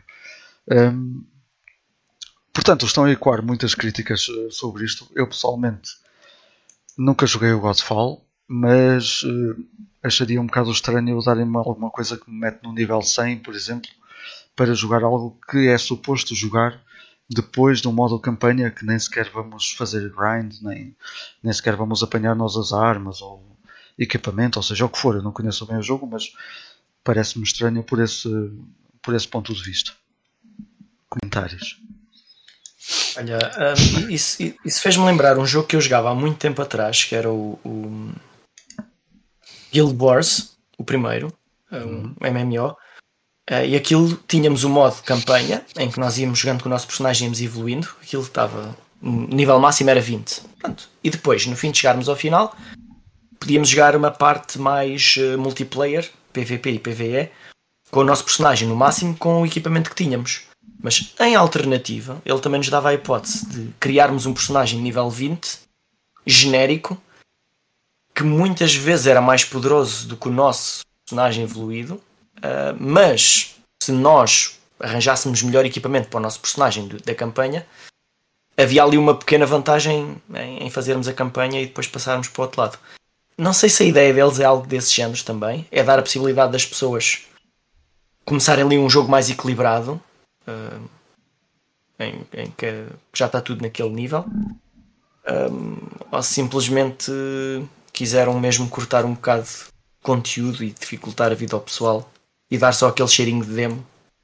Pois é, que aquilo parece, um, parece mais um demo. Pois. É, é, é, cena foi. Bem, então tá está, está baixo o som, Ivan. Não estou a ouvir nada.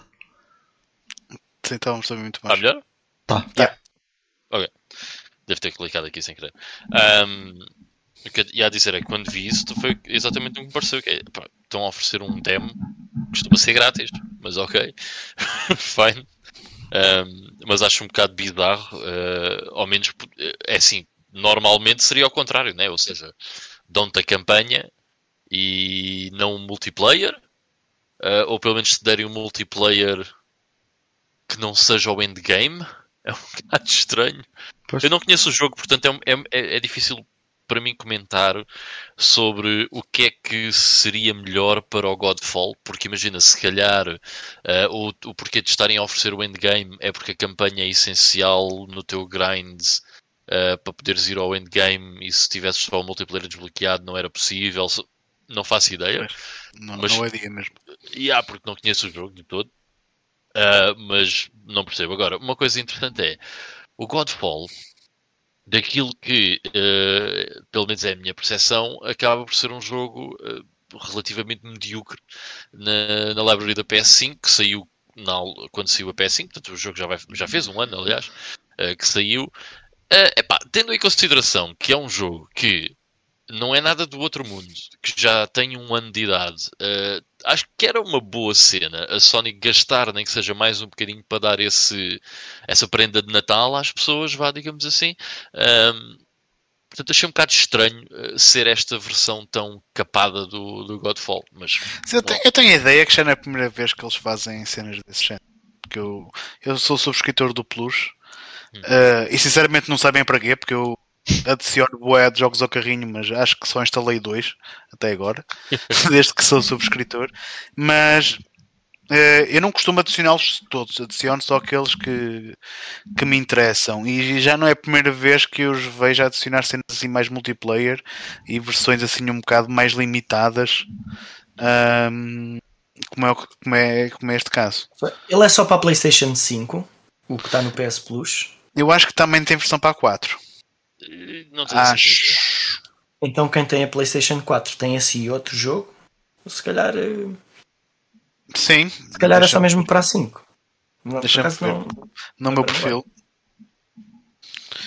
Que se eu for aqui à, à, PlayStation Store na net, consigo ver o que é que eu tenho acesso ou não. O que eu estou a ler aqui é que esta Challenger Edition é uma versão do jogo uh, que deixa os jogadores uh, experimentarem três modos de jogo: uh, endgame, são modos endgame, ou seja, depois de acabar o jogo, e serve de, como um sample para, para tudo o que se pode fazer numa campanha.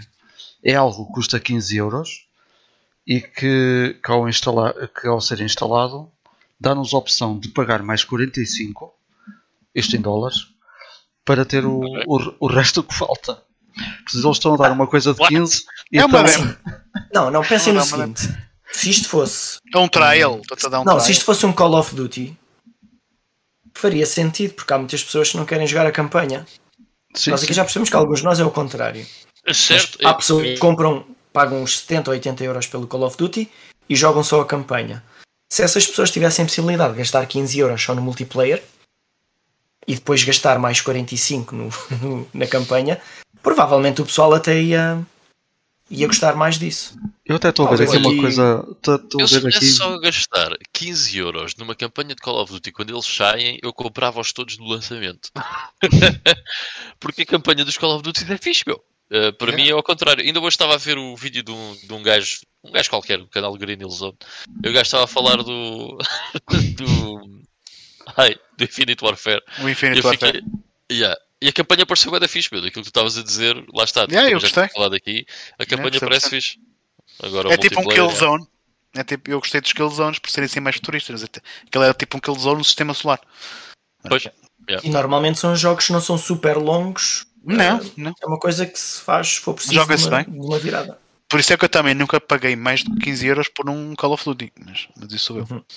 Pois, yeah, é isso. Mas não acham que para a maior parte das pessoas uh, é ao contrário? Eu acho haver que multiplayer só sim. é o suficiente para eles? É. Sim, sim, sim. É. Aliás, é. o Black Ops 4 só tem multiplayer, por exemplo. Exatamente. Uhum. Já tiveste, já, isso já aconteceu. Yeah. Yeah. O que é bizarro. Ainda outro dia estava a ver um, um gajo a comentar cenas de Call of Duty e ele assim, sim, porque a série Black Ops tem o single player, é, é bada louco. Eu assim, ah, há um Black Ops que nem sequer tem single player, meu. It is that weird. Mas yeah. Bem, só, só para rematar, eu por acaso abri aqui uma notícia ao calhas e, e isto é Eurogamer dos Estados Unidos que, que ainda acrescenta que. Eurogamer dos Estados Unidos. Pá, Eurogamer, pronto. Podia ser, podia ser a de Londres, sei lá. É porque está em dólares, pronto. Uh, mas, mas, só para rematar, eles ainda acrescentam que esta Challenger Edition custa 15 dólares, como eu estava a dizer. Que depois dentro da Challenger Edition dá a opção de dar upgrade para, com 45 dólares. Mas se forem à Store, à PlayStation Store, o jogo está com desconto a ser vendido por 25. Portanto, há aqui muita coisa estranha no meio disto tudo. Como... O Godfalls, lá. Godfalls Digital Deluxe Edition está neste momento com desconto a 25 dólares. Custa normalmente 50.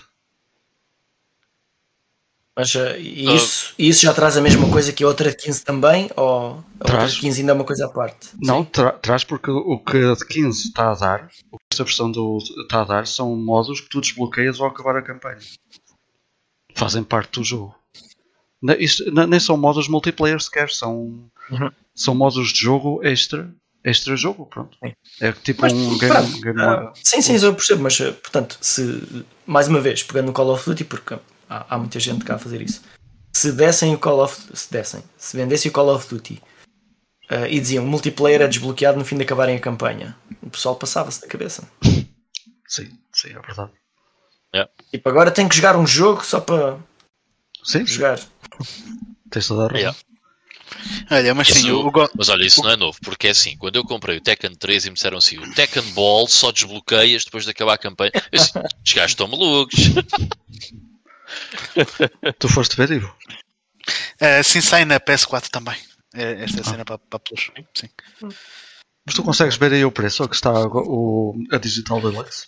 Não, eu, tá, eu vi aqui uma notícia do, do Eurogamer. Ah, de, pensei que estavas no europeu. o Eurogamer europeu. na, na, minha okay. conta, na minha conta ainda não me aparecem os jogos deste mês. Ainda me aparecem os do, os do mês passado. Mas existe um jogo de PlayStation 4 na PS Plus do, também. Do que não é esse. Mas Qual é que é? Aqui. Por acaso não, este mês não, não sei, ainda lá não fui.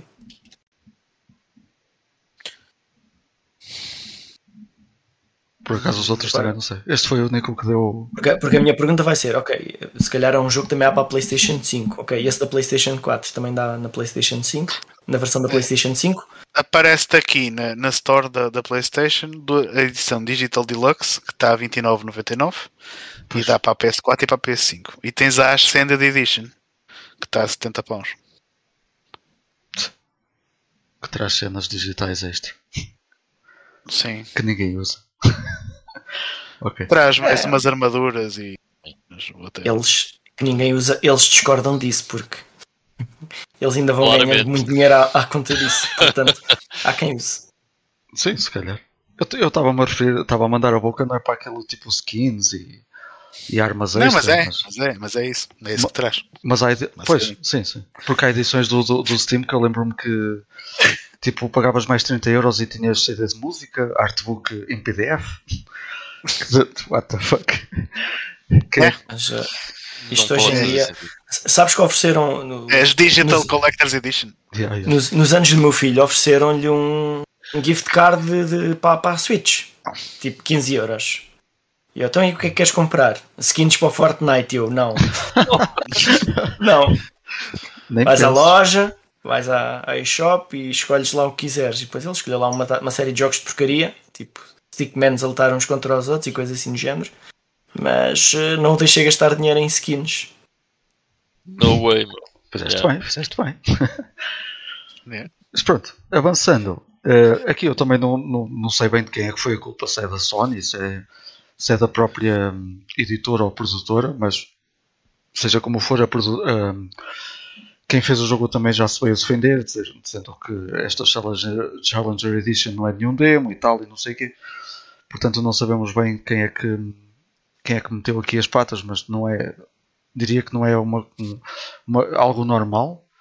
Eh, Mas pronto, mas é um produto que existe à venda mas é um produto, sim, sim. e que dúvida. agora é oferta. É oferta. Pá, pronto. Não é uma grande oferta, mas pronto.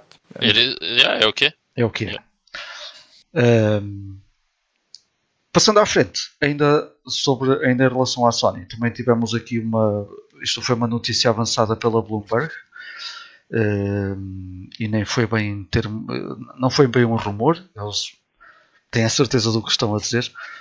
ah, que a, a Sony estará também ahm, com, com algum truque na manga para criar algo parecido ao Game Pass e que já irá e que irá aparecer já na- durante a próxima durante a próxima início de ano na, na, na alguns na primavera eh, que tem o nome ainda não deve ser nome final de Spartacus eh, e que será pelo que eles dizem vai ser uma junção do, do PS Now e do PS Plus e eles até avançam que terá eh, três escalões diferentes eh, cada um com, com- também com escalões de pagamento, em que o primeiro terá apenas acesso ao que é hoje em dia o Plu- o Plus, PS Plus, a oferta de jogos, jogar online, etc. O segundo escalão, um bocadinho mais caro, onde haverá eh, também incluído os jogos de PS4, e eles depois até dizem, e talvez PS5, portanto não, não se percebeu bem, também ainda não é nada certo, por isso também não, não é nada para se perceber ainda bem. E no- no- depois haverá um terceiro escalão onde está incluído o game streaming, provavelmente a cloud. Se eles querem fazer alguma coisa parecida ao Game Pass, têm, têm obrigatoriamente que pensar na cloud. Eh, e cloud via PC já agora. Eu agradecia. Eh, depois falam em. Pelos servidores da Microsoft? Sim. com, com a ajuda do, do, do Azure, não é? Ehm, e depois falam em demos exclusivos, eh, demos tempo- temporais eh, maiores e, e jogos desde a PS1 até a PS3, eh, incluindo também a PSP. Ehm, e para já é isto. Não há valores, não há, não há, ainda não há números em cima da mesa mas parece que eles têm a certeza do que estão a falar. É. Que é que- Vamos ver. Eu acho Eu- que é acho que é- inevitável a. Sony ir fazer isso. Acho inevitável que eles vão ter que fazer qualquer coisa para, para competir. Agora estou curioso com o quê? Yeah, E uh, quais as condições? No terceiro escalão, uh, que é o que tem PS1, PS2, PS3, PS4, epá, isso é bem interessante. É, é de veras bem interessante. O que era mais interessante era haver um quarto escalão que te deixava meter os CDs na consola um, e emulá-los. Isso Isto era é, mais. isto é a retrocompatibilidade paga, Exatamente. basicamente. há, há uma, há uma coisa que eu. Uh, Desculpem lá, só, só para concluir, e depois já vos deixo comentar. Há uma coisa que a Bloomberg disse e que co- disse com muitas certezas: eh, não esperem, eh, ao, eh, à semelhança do Game Pass, não esperem que a Sony vá colocar jogos eh, no dia de lançamento neste serviço. Pronto, aí está Yeah. logo. Está, está feita, está marcada a linha que, que vai marcar a diferença entre um e outro. Portanto, isto nunca será um competidor para o Game Pass só por causa disso. Yeah. Só pá, yeah, porque- fizerem os jogos no primeiro dia, ok, muito bem, sim senhor. Estão a conseguir. De resto, eu acho que é a parte do Game Pass que, pelo menos para mim, que é mais interessante. É jogar aqueles jogos eh, que, eu não, que eu não compro no dia de lançamento Pois. e agora consigo jogá-los no dia do lançamento. Isto, Yeah, se vocês olharem agora, eu acho isto mais parecido com o Nintendo Online, com os vários patamares, do que propriamente com o Game Pass. Não. Vá, com as Só- devidas diferenças. Sim, sim, estou a perceber onde, onde queres chegar. Um, mas yeah, essa diferença é, é- é muito significativa e reparem, qual é que é o ganha-pão da Sony? É os exclusivos, certo? Imagina, tu compras uma PS4 porquê? Porque queres jogar Uncharted, queres jogar Bloodborne, Gran Turismo Sport, por aí afora. E são jogos que vendem milhões e milhões e milhões. A verdade é esta, a Microsoft não estava propriamente a vender milhões e milhões e milhões de jogos com a Xbox One. Nem mesmo os exclusivos, certo? Um, agora, porque é que isso acabas, tem que ser assim? Acabas por vender também muita coisa multiplataforma nessas consolas. Sim, sim, sim, claro, obviamente. Um, mas é um dos grandes. Uh, uma das coisas que leva as pessoas a comprar essas consolas acaba por ser isso. Agora, porquê é que a Sony não faz isso? Porque a Microsoft tem uh, um. Uh, como é que a gente lhe pode chamar? uma capacidade de perder dinheiro muito maior do que, do que a Sony, não é? ou seja, no fundo, uh, a Sony vai sempre, como, tal como a Microsoft, perder dinheiro ao início com o serviço, o que acaba por ser normal. Okay? A cena é fazeres o build-up dos teus subscritores ao serviço a um ponto em que se torna lucrativo. Yeah. E para lá chegar, no caso da, da, Microsoft, vão com entre 25 a 30 milhões, não sabe bem o número, e ainda assim não é lucrativo. Portanto, a Sony tem que chegar pelo menos, vou presumir, a esse patamar. Um, agora, é, é, também acho que é, se funcionar tão. Se fosse uma coisa que funcionasse tão bem como, como o Game Pass, tendo em conta a library do PlayStation, seria muito mais fácil da PlayStation lá chegar, da Sony lá chegar. Um, e, aos, e ao número mas... de, de utilizadores que tem, não é? Acho que chegaria lá muito mais rápido. Sim, sim, sim, muito mais rápido, na, na minha opinião. Uh, mas sim, é, é, lá está, não, há nem, não pode ser um serviço como o Game Pass, porque pura e simplesmente não existe outra, outra empresa que possa oferecer alguma coisa como o Game Pass. A verdade é essa. Não, não existe porque isto quase como um exercício uh, uh, de uh, um exercício de paciência por parte da Microsoft, não é? Mesmo. a ver quanto é que tem lucro com aquilo. Uh, portanto, são, são situações completamente diferentes para as duas empresas. Agora, eu acho que isto é uma cena fixe, atenção, eu estou aqui a dizer, mas acho que isto é uma cena brutal. E pá, se realmente tiver jogos de PS1, PS2, PS3, opa, se calhar vai-me fazer subscrever o serviço, nem que seja por dois ou três meses para eu jogar umas quantas coisas que eu quero e depois uh, deixo de ter o serviço ou uma coisa assim. Mas eu acho pagavas? que é muito fixe. Quanto é que pagavas? Uh, esse, esse, essa é uma boa questão, que é assim, uh, eu... Quanto é que, bem, não sei quanto é que paguei. para pensares bem na coisa. Depende do que é que traz o serviço também. Eles têm três certo. patamares, certo? Assume-se que certo. o primeiro patamar é o mais barato e depois sobe para o segundo e sobe para o terceiro. Portanto, isso que tu queres já está no terceiro. O primeiro patamar sendo igual à PlayStation Plus, não vai custar menos do que a PlayStation Plus. Quanto muito baixa um bocadinho de nada. Ou seja, imaginando que o Tier 1 são 10 euros. Certo. O Tier 2 e o Tier 3 têm que subir eh, um bom bocado a mais. Quanto, quanto é que é a Plus?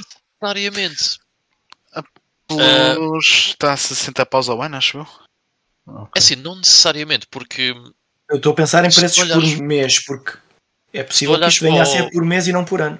Porque senão ficava se super caro se olhas para o Xbox, o Xbox Live custa 10 euros. e o Xbox Game Pass Ultimate custa 15. Ou seja, não é uma diferença assim tão grande. Uh, e isso é uma cena engraçada que é o quanto, quanto é que custa a mais à não Sony? É diferente porque eles não querem que ninguém tenha o live hoje em dia. Mas é o que a Sony provavelmente vai querer fazer, que é eles vão ninguém querer ver no terceiro tier. Estás a ver? Eles vão querer passar as pessoas, pelo menos todas, conseguirem para o terceiro tier. Porque para eles, a diferença em termos de, de daquilo que eles gastam em oferecer-te o serviço é exatamente a mesma coisa. Ou seja, não há uma grande diferença naquilo que eles gastam para te oferecer o tier 1 ou o tier 3. Portanto, eles tendencialmente querem-te no tier 3. Portanto, eu acho que não vai ser uma diferença assim tão grande. E há outra coisa que é, é eu acho que também pronto, aquilo que se aprende da história é que as pessoas não aprendem com a história. Mas foi há tão pouco tempo que a Nintendo cometeu um erro ridículo nesse aspecto que eu acho que a Sony percebe bem que se calhar não, não pode fazer a mesma coisa. E aí, um patamar para o outro foi uma diferença de preço bastante grande. Sim, para o que oferecia. Sim, sim, sim, sim. É que eles não oferecem jogos da PS Vita. Pois, uh, não falaram disso? Não. ninguém, ninguém os pode jogar por causa dos touchscreens e não sei. Que eles já tentaram fazer isso com a PSTV ou algo parecido. Mas dá com o comando da PlayStation 4 e da 5, aquele touchpad dá para simular a parte de trás. Uh, desculpem lá, o Fábio está. Ah, sim, olha, nisso da PS Vita uh, tens toda a razão. E essas, essas particularidades da PS Vita faz com que seja muito difícil tu teres alguma coisa que consiga emular PS Vita. Porque, por exemplo, o Tearaway, uh, tu nunca, quer dizer, não é nunca, mas vai ser muito difícil tu conseguir jogar o Tearaway noutra plataforma que não a PS Vita. Quer dizer, tens o Tearaway da PS4, mas é completamente diferente. Não, não tem a mesma piada exatamente por causa disso. O Fábio estava aqui a dizer: se for por 40 euros ao ano e puder jogar os jogos de PS1, PS2, etc., é bom. Agora não vejo a Sony a fazer isso. Pois, 40 euros ao ano não vai ser de certeza, não. porque lá está. Isso nem o primeiro patamar. 60, pois, exatamente. Mas olha, isso, isso da, da, do, do, jogar. Eh, não eram vocês que jogaram o Super Mario 64 no teclado? Oh yeah. É verdade. Represento. Então. Sim, é verdade. Agora, como é que tu metes num teclado o touchpad traseiro? Estás a ver? É, é... Não, mas no teclado é difícil, mas no, no comando, naquele touchpad do comando da PlayStation 4 e da PlayStation 5, ah, sim. é possível. É à frente e não atrás, e é mais pequeno, mas. Yeah, só que há uma coisa bem engraçada, pá. E lá está, é possível, mas não é a mesma coisa. Que é o touchpad atrás da PS Vita, é um touchpad grande, que uhum. ocupa, vá, mais ou menos a mesma área do ecrã é. da PlayStation Vita à frente. Uh, e tu no Tearaway, há partes onde tu, onde tu usas o touchpad de traseiro para meter tipo para os teus dedos aparecerem pelo ecrã, a rasgar o ecrã. Exatamente no mesmo E onde sítio. tu metes os dedos, yeah, é pá, é bem de um, Já agora, respondendo aqui ao ao Fábio, eles têm 18 milhões agora. Não, man, eles não, supostamente neste momento têm entre 25 a 30 milhões. Eles tinham uh, 15 milhões o ano passado por cerca de setembro ou outubro, uma coisa assim do género. Eles uh, não lançaram números atualizados, mas estima-se que neste momento esteja à volta dos 25 a 28. E eles dizem que até sair, disseram que até sair o Halo Infinite, que há de ser no dia 9 ou uma coisa assim, ou no dia 8, esperavam ter 30 milhões de subscritores até essa data. E quando começarem a sair aqueles jogos todos dos vários estúdios, uh, bah, eu acho que ainda tem muito para crescer. Yeah. Eles, já, eles já tinham 23 em, em, eh, em abril, segundo um report qualquer que não foi oficial. Mas realmente não, não voltaram a lançar números oficiais, por isso é muito. É muito e acho que foi o, o presidente da Take Two que há pouco tempo também lançou os 25 assim ao ar 25 milhões Uh, mas mas não, não é nada oficial. Não é nada. Aqui depende, depende de muitas coisas. O, o, o Fábio está a perguntar, pois, mas, mas isso depende de muita coisa. Eles próprios disseram que há muita gente no a entrar para o serviço e depois a gastar dinheiro. Obviamente que isso vai, vai gerar outras contas diferentes daqueles que entram para o serviço e depois não gastam dinheiro. Não é? Exato. Tens é, aqueles que experimentam só os trials Uhum. Uh, pois, exatamente. Os, os, que pagam a subscrição e depois não gastam dinheiro estão, estão, estão só a pagar a subscrição e pronto. Mas eles estão a contabilizar muito mais aquela gente que acaba por ficar na Xbox, acaba por. Uh, pá, mesmo que comprem jogos só no PC ou comprem jogos só para jogar uh, pela cloud ou comprem jogos só na consola, já são outro tipo de contas. Nunca. Epá, nunca eu tenho Xbox Series X desde junho ou maio, maio, desde maio, ou uma coisa assim. E eu comprei um jogo da Series X. Uh, o resto dos jogos que eu comprei, devem ter sido 3 ou 4, foi da Xbox One. E tenho o Game Pass, mais nada. não gastei dinheiro online, não gastei dinheiro, mais nada. Só o que é que foi? Foi o Valhalla, foi o único jogo. Que é um jogo cross-gen, né? mas que é. já é. Pronto, de Nunca compras X. um jogo da série X, compras um jogo da Xbox. Pois, exatamente, exatamente. Exato. até agora é sempre. Outra, outra coisa engraçada em relação a isto, eu até lembrei-me agora de repente por o Carlos falar. É que eles também não têm uma maneira, salvo erro, não sei, agora estou a falar de cor porque eu não sou utilizador da PlayStation. Mas eu dei aquele exemplo uh, há uns tempos aqui no podcast que eu tenho, pá, posso dar o exemplo com o Breakpoint agora. Eu tenho o Breakpoint instalado no quarto uh, na Xbox One e o meu save anda de trás para a frente, sem eu ter que carregar em nada, de, entre a Series e a, e a, e a Xbox One. Mas eu acho que na PlayStation não é possível fazer isso entre a 5 e a 4, Pedro. Não faço ideia. Entre a 5 é, e a 4. Eu, um, eu quando, quando comprei a 5, a 4 encostou, mas dá para fazer, mas não é tão automático. transparente e automático como é na, na, na Xbox. Talvez agora já tenham alterado, mas no início lembro-me que, que, que, era um bocadinho. Porque acho que é... não, era, não, era, não era tal e qual. Sim, sim. Pois não é, não é a mesma coisa que eu desligar o jogo na sala e continuar a jogar no quarto. Por exemplo, em duas consolas diferentes. Ou no telemóvel. Ou, ou, no telemóvel. Sim, sim, sim. Eu estou só a falar nisto porque. Quando tu abres o jogo, a primeira coisa que ele faz é ir buscar o perfil. Até porque eu acho que na. Até acho que na 4 ele só te, só te guarda os saves online se tu tiveres o plus. Senão ele grava-te só os saves localmente. Tenho ah, sim, sim, sim, sim. Já yeah. estou a assumir que, que, se faz isso com o plus. Pois, mas Acaba, isso, não, isso, isso, também acontece na própria, na própria Switch. Um, Sim, Por exemplo, na Xbox também. Então agora tenho duas. O, o, que está na conta do meu filho, nada disso vai para a cloud. O que está na minha, já vai. Portanto, o save deles não passam, mas os meus passam. Eu só estou a falar Isto nisto na, porque na se, se, este, se este Project Spartacus funcionar na PS5 e na PS4, eles têm que pensar em expandir esse tipo de serviço também, não é? Se querem realmente competir, porque ainda agora a Xbox uh, anunciou o cloud gaming para, para a Xbox One, já é outro pontapé, não é? Já é, já é outra ah, maneira devem, de. Devem meter isto Sim. nos outros equipamentos deles, nas Sim. televisões. É sim, uma coisa boa para a Sony é que a install base da PlayStation 4 é enorme, não é? Uh, é sempre um ponto a favor. Por exemplo, é, a Microsoft, neste caso, uh, está a gastar dinheiro numa plataforma onde, teve muito, onde tem muito poucos utilizadores, ou teve muito poucos utilizadores durante essa geração. O contrário da Sony, porque se a Sony. Acho que é de todo o interesse da Sony fazer o que tu estás a dizer, porque são. Claro. Já são que São mais de 100 milhões de utilizadores neste momento da, da PlayStation 4, certo? Que a console já, já ultrapassou os 100 milhões de vendas. Já, Portanto, já, já. It's a lot of people. E sendo que, lá está, a arquitetura é muito parecida. Aliás, nem, nem precisamos estar aí por aí, porque se, mesmo que não queiram uh, suportar a PlayStation 4, podem sempre utilizar cloud gaming na PlayStation 4 para essas cenas. Portanto, não, mas é isso. É isso. Existem opções. Um, isso vai fazer com que a PlayStation 5 seja a PlayStation menos vendida de sempre. Certo, eu acho que não é do interesse da, Play, da, da Sony uh, continuar a, a, dar suporte à PlayStation 4 uh, durante muito tempo. Não me parece que seja essa a intenção. Não sei até que ponto é que não vai ser inevitável, ou então simplesmente dizem, meus amigos, isto não é Xbox, a gente não está a competir, é um tipo de serviço diferente, vamos passar à frente. Estás a ver? Exato. Não sei, vamos ver o que é que vai acontecer. Estás a imaginar o anúncio? Sim. Portanto, anunciamos que no prazo de 3 meses os serviços da cloud na PlayStation 4 vão terminar.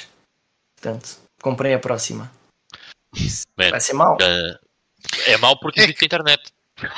E eles, e eles, nesta altura do campeonato, ainda não estão a conseguir produzir o número de PlayStation 5 que queriam. Né? Portanto, Sim.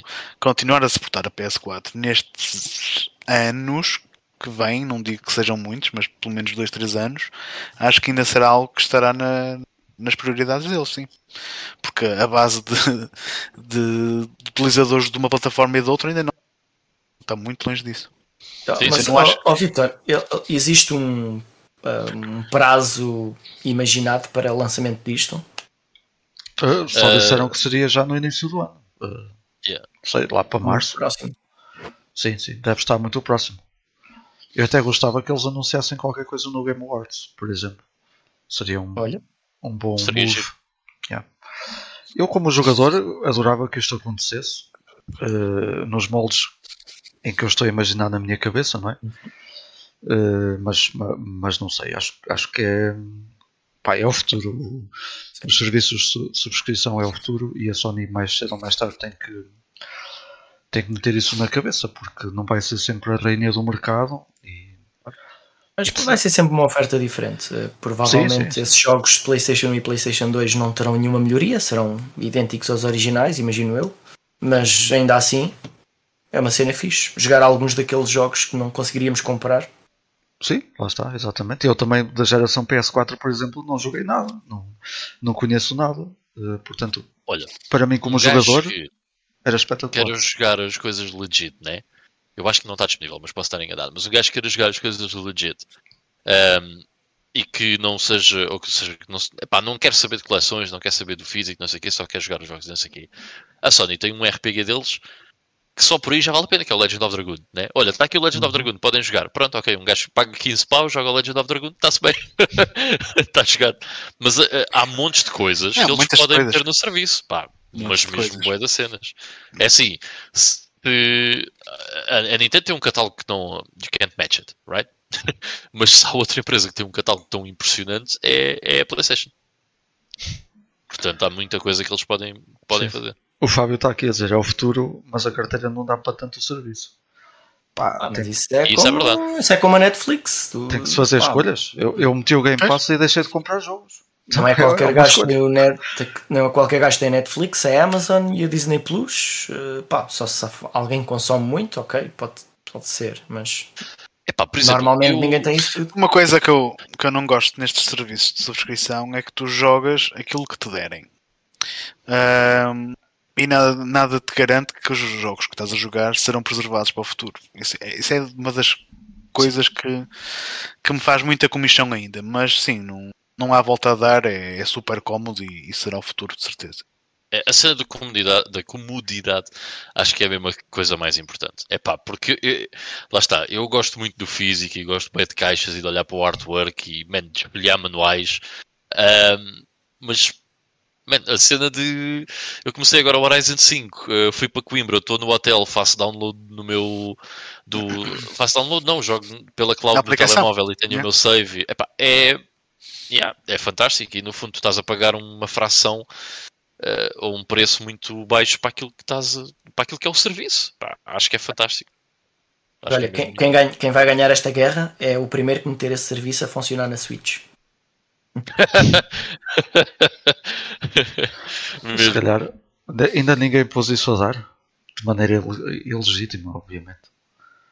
O browser Acho da Switch não deve ser bom. Tecnicamente, Não deve se conseguirem pôr lá num browser, eh, mas eh, agora pensando, provavelmente no browser da Xbox talvez dê para jogar Tem, tem. na cloud os jogos da Certeza. PlayStation. De certeza que vai dar.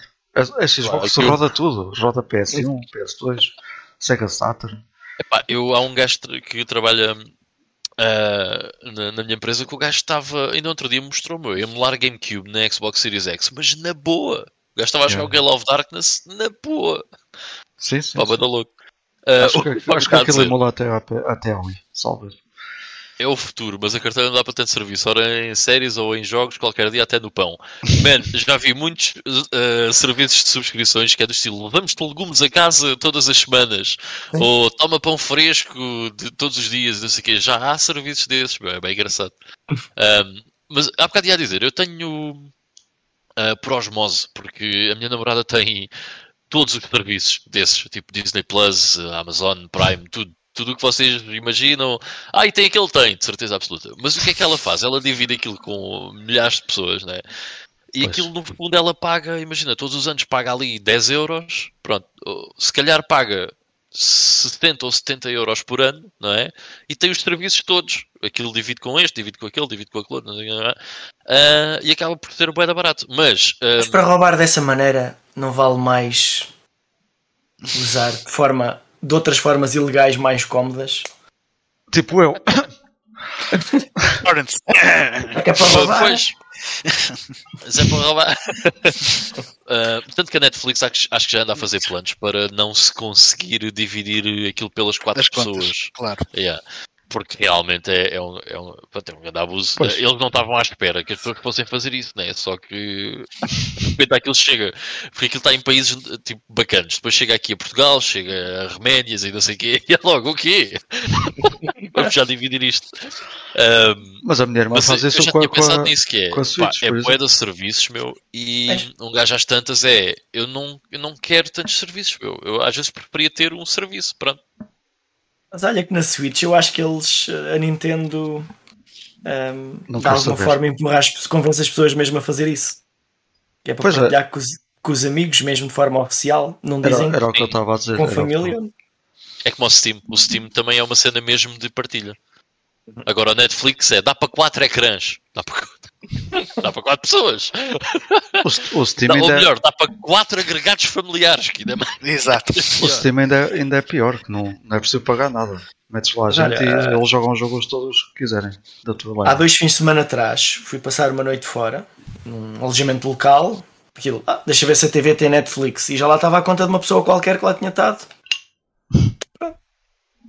E eu acabei de ver o. Fantástico. lá os. Pus lá a ver. Em vez de me dar ao trabalho, terminar a ação e entrar na minha, pá, usei aquela. O pessoal também não se deve chatear. Vai dar mesmo. Yeah, easy. Ok. Bom, avançando então. Eh, ainda anexo a esta, a esta notícia. Anexo, acho eu, porque faz sentido. Houve também uma descoberta de uma, uma descoberta. A Sony patenteou também um, algo que parece uma Nintendo Switch, portanto um ecrã no meio e depois duas pegas. Eh, o Carlos em off até estava a falar uh, connosco a dizer que seria um telemóvel. Pá, que faz todo o sentido. Uh, e porquê? Porque aqui no, na terceira, na, no projeto Spartacus, no, no terceiro escalão, tem, uh, tem acesso ao game streaming.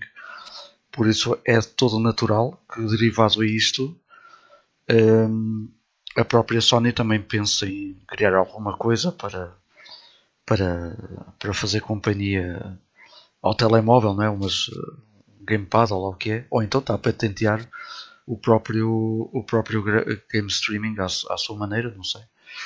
Um, até podia ser uma maneira de jogar a Vita, já que estávamos o, a falar o, nisso. Mas o comando normal da PlayStation já funciona no telemóvel, penso eu. Já, já. Se conseguimos ligar por Bluetooth. Sim. Provavelmente eu posso jogar na Xbox Cloud usando o comando da PlayStation. Podes. Portanto, dá para tudo. Agora não sei também a que é que se refere, ninguém sabe, acho eu, a que é que se refere bem esta patente, mas deve ser os derivados. Aquilo deve ser um, pá, uma cena que, que, se acopla lá o telemóvel e fica-se com uma cena tipo Switch, mas mais pequenino. Imagino. Sim, sim, sim. Já há muitos mais, dispositivos mais que fazem isso. O, o tamanho de alguns telemóveis não é muito mais pequenino. A cena é que já há muita coisa que faz isso. Não sei o que é que eles, com o desenho, se era realmente isso que estavam a patentear ou se era ah, uma...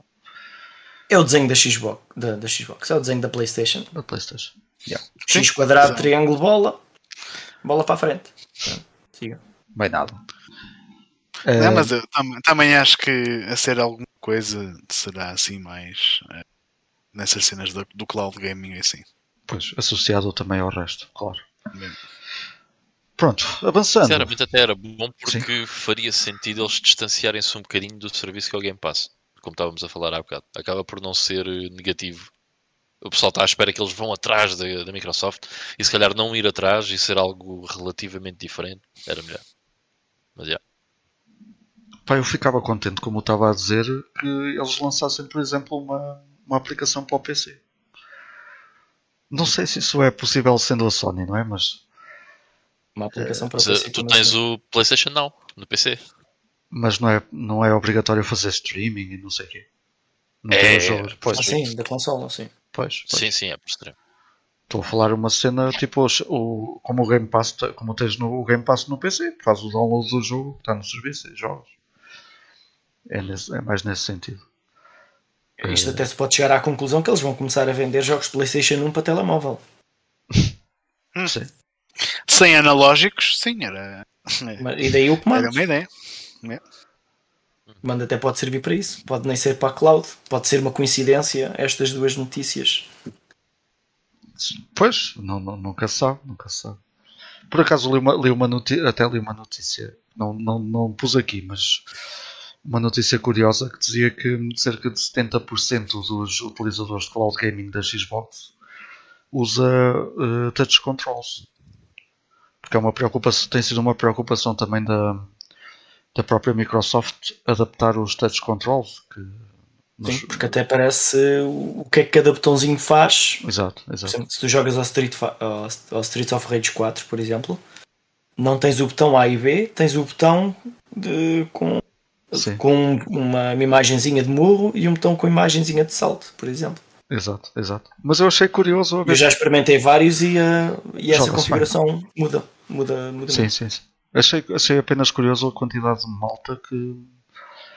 Pá, eu, eu não, não, não, nunca me ajeitei muito bem a usar os touch controls. Ou o dedo me escapa. Ou... Para jogos 2D, a coisa, pelo menos para mim, resulta. quando é preciso dois analógicos, a coisa já não. não, pois, não acho fica um bocado complicado. Sim. Ora, boa noite, Jorge. O Jorge entrou aí, entretanto. O Jorge Teixeira, obrigado por estares aí também. Um velho amigo nosso também, já da longa data. E meu vizinho, já agora. Uh, avançando para a frente, meti, coloquei aqui um, rumor, um rumorzinho muito rápido, uh, que também ainda não foi, ainda não é certo, mas aparentemente vamos ter também um, um remake do Chrono Cross. Eu nunca joguei o jogo, sei apenas da sua popularidade. Mas você já, não já? Não, ainda não joguei. Joguei com o Trigger. O Cross ainda não peguei não. Okay. Eu joguei é há eu. muitos anos mesmo. Já muito. Foi um dos primeiros jogos que me lembro de experimentar assim por emulação uh, de PlayStation 1. É um jogo fixe, é um jogo fixe. É muito diferente do Chrono Trigger, não tem, não tem nada a ver, basicamente. mas, mas é um jogo bacana. Yeah. Um, sinceramente, acho que há, há, jogos mais interessantes para fazerem um remake, mas acho que também o facto do Chrono Trigger ser tão conhecido e o Chrono Cross Sim. tão desconhecido uh, acaba por potenciar pois. isso. Porque do uh, Chrono Trigger nunca fizeram um remake, não. Há muito. Uh, muito... Nem passam. Tens... Um agoiros. não, não. Tens, a versão, tens uma versão para a DS que eu também quero ver esse jogo. Não uhum. sei se tem alguma coisa a mais. Tem, tem. Uh, tem, tem, coisas a mais. Eu tenho que tem uns finais uh, a mais, não é? Sim, sim, sim. E tem tipo uma dungeon, uma, ah, hum, tipo, okay. qualquer coisa ligeiramente diferente. Uh, já, já joguei há algum tempo, já não me recordo. Mas lembro-me que tinha, tinha algumas diferenças. É, mas a Square Enix tem, tem investido um pouco nessas cenas, em, algum, em alguns remakes, alguns remasters e com uns títulos assim mais antigos. Uh, tivemos recentemente o Legend of Mana, o, o Saga Frontier. Uh, portanto, até acho que o Chrono Cross é, é um nome que provavelmente estará na calha. O sucesso... é só um remaster, não é? Mas esses remasters que eles fazem, uh, parece que que não sei como é que tomam as decisões. Por exemplo, o remaster do Secret of Mana, uh, se olharmos para o remaster do Final Fantasy VII, não tem nada. São coisas totalmente opostas. Ora bem, vamos fazer isto gastando o mínimo dinheiro possível, não fazendo quase, não fazendo grande esforço. Ou vamos fazer este que vamos pôr aqui muitos recursos. Sim, mas ah. também o Final Fantasy VII vende muito mais Sim. do que sim, sim, os outros. Mas por isso sim. não faz sentido fazerem um remake é muito. do Chrono Cross, para isso faziam do Chrono Trigger. Sim, mas pode ser um remake, pode ser um remake de qualidade Final Fantasy VII Remake ou um remake de qualidade Secret of Sabemos ainda. Ah, eu acho que vai ser uma coisa, só um revamp simples, não vai eu ser? Também acho, eu também acho que sim. Porque lá está, é um jogo que não é conhecido o suficiente para eles darem essa, essa pompa e circunstância toda. No entanto, se o fizerem, acho porreiro, porque foi um jogo que, lá está, não, não chegou cá à Europa e acho que seria mais uma maneira de mais pessoas jogar. E yeah. gostava que fizessem isso com outros títulos também. Eu até gostava de uma coisa que fosse uh, que, uh, que desse, ou quando fizessem, ou quando lançassem o remake, que uh, no CD ok? Tivesse a versão original. Por acaso até curti disso. Mesmo que seja, esteja lá o remake, gostava de ter no CD também o original. Já que nunca chegou cá, pelo menos na Europa, era fixe ter é. acesso ao jogo. Sabes uma coisa que eu gosto muito em alguns destes remasters novos? Uh, hum. Aqueles remasters em que nós conseguimos alternar entre a versão antiga e a nova. Uh, eu gosto muito disso. É, como, é, tá, como há no ah, Day of the Tentacle e o Secret, no... Secret of the Monkey Island. Yeah, e o Wonder Boy, uh, que é Wonderboy. Wonderboy Olha, o, agora não, um jogo que não tem nada a ver com estes, mas também tem isso. O, o Halo na Master Sim. Chief Collection também dá para yeah, fazer yeah. isso. E é bada fixe. É muito fixe. é muito fixe. Yeah. Eu estava Aliás, constantemente a alternar entre um e outro durante o jogo inteiro. Yeah, yeah, yeah. Eu fiz exatamente o mesmo. Um, no 2 então, não sei se jogaste já o 2, o remake. Sim, um, sim, sim. Epá, a diferença é astronómica. E o jogo é exatamente a mesma coisa, mas depois tu alternas e é impressionante veres o que é que era e o que é que é agora. Epá, é muito deixas, deixas de ter visto cor de rosa e passas a ter visto de outra cor. Como é que isso funciona? Não, é. É, é tipo, é todos os efeitos à volta daquilo. Eu sei, estou é, é, é, é fixe, é fixe. É muito louco, é, carregas num botão, estás a jogar Xbox, carregas no outro botão, estás a jogar Xbox One. É, é super engraçado. Yeah. Chrono Cross, se calhar vai ser um dos jogos de lançamento da PlayStation Spartacus. e não vão fazer nada, é o mesmo jogo. Yeah. Mas até, pode ser, até podem querer fazer um, um, remake para, para aquela malta que não conhece mesmo o jogo todo. Já, já aconteceu. Sim. Nunca se sabe. Mas, eles... Mas acho que o jogo não tem popularidade suficiente para isso ser uma boa ideia. Sim, mas eles, eles fizeram remaster. Eles fizeram um remaster do Saga Frontier. Não me parece que seja um jogo que tenha mais popularidade hum. uh, do que o Chrono Cross. Só do nome, percebes? Eles têm estado a lançar também os Romancing Sagas. Os Romancing Sagas também, sim. Que não são, acho que são só portes, não são remasterizações nem nada disso, mas still. São é. jogos muito. De, Quer de nicho, diria. Sim. Yeah. Olha, pois, não sei, vamos ver. Uh, antes de passar ao, ao, próximo e último assunto, o Jorge está aqui a fazer uma pergunta do ano 3000. Uh, ele diz: Não sei se já discutiram o assunto, mas gostaria de ouvir a vossa opinião em relação à introdução dos, das NFT pá, todos sabem o que são as NFT, não? Uhum. No, nos jogos e o futuro que vem por aí, principalmente nos, non, nos AAA. Non-fungible tokens. Eu pensei precisamente nisso quando a gente andou a falar, uh, um bocado então de brincadeira, das Digital Collectors Editions que o pessoal compra. Yeah. Provavelmente ai, ai, no ai. futuro, provavelmente no futuro, a banda sonora que tu, que tu compras numa edição de colecionador digital vem com um NFT pronto para, para valer a pena o dinheiro. I guess.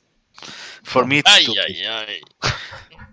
Acho que será uma possibilidade muito. muito Mas as, as, as, NFT acabam por ser um bocado como, como as criptomoedas, não é? Tanto podem valer muito como passar muita coisa desvaloriza completamente. É? É, isto é mais. Isto faz sentido tentarem fazer desta forma com que um produto digital se torne raro, tipo pouca gente tem, isso não faz sentido. O conceito de uma coisa digital ser raro não, não, não, não dá. Mas tu já, tem, tu já, tu já tens isso, Ivan. Tu, tu já tens isso e já viveste isso. Com, uh, com CSGO, por exemplo. Há malta a gastar 5 eh, mil, ah, euros sim, numa, sim, sim. 5 mil euros numa skin, 10 mil euros. Sim, sim, sim. Ou mais. Epá, mas... Porque imagina, no, no C... vamos, ok, pondo o exemplo do CSGO, e tens razão, e é ridículo. É ridículo. Mas, okay, imagina, existem uh, eh, 100 armas daquelas, né? E quem meteu o limite é o Steam, pronto. E há 100, pronto, acabou. Ou seja, se tu quiseres vender só aquelas 100, o Steam não vai fazer mais daquelas, certo? Uhum. Agora, quando tu metes num NFT, quando um NFT é uma banda sonora, certo? O que é que me impede de pura e simplesmente ouvir a banda sonora no YouTube ou de sacar a banda sonora de outro sítio qualquer e é exatamente igual ao que está associado ao NFT. Mas não é o teu. Não é, não é o token. Não, não é o teu token. Eu, eu, digo, eu digo uma coisa que, que, que pode fazer sentido. É uma forma de eu conseguir vender a minha versão digital a alguém okay. e ela continuar a valer dinheiro. Ok, isso faz sentido. Tipo, imagina, uh, como tu podes vender um jogo digital, né? Uhum. Provavelmente a partir de, de, coisas como NFT, ok?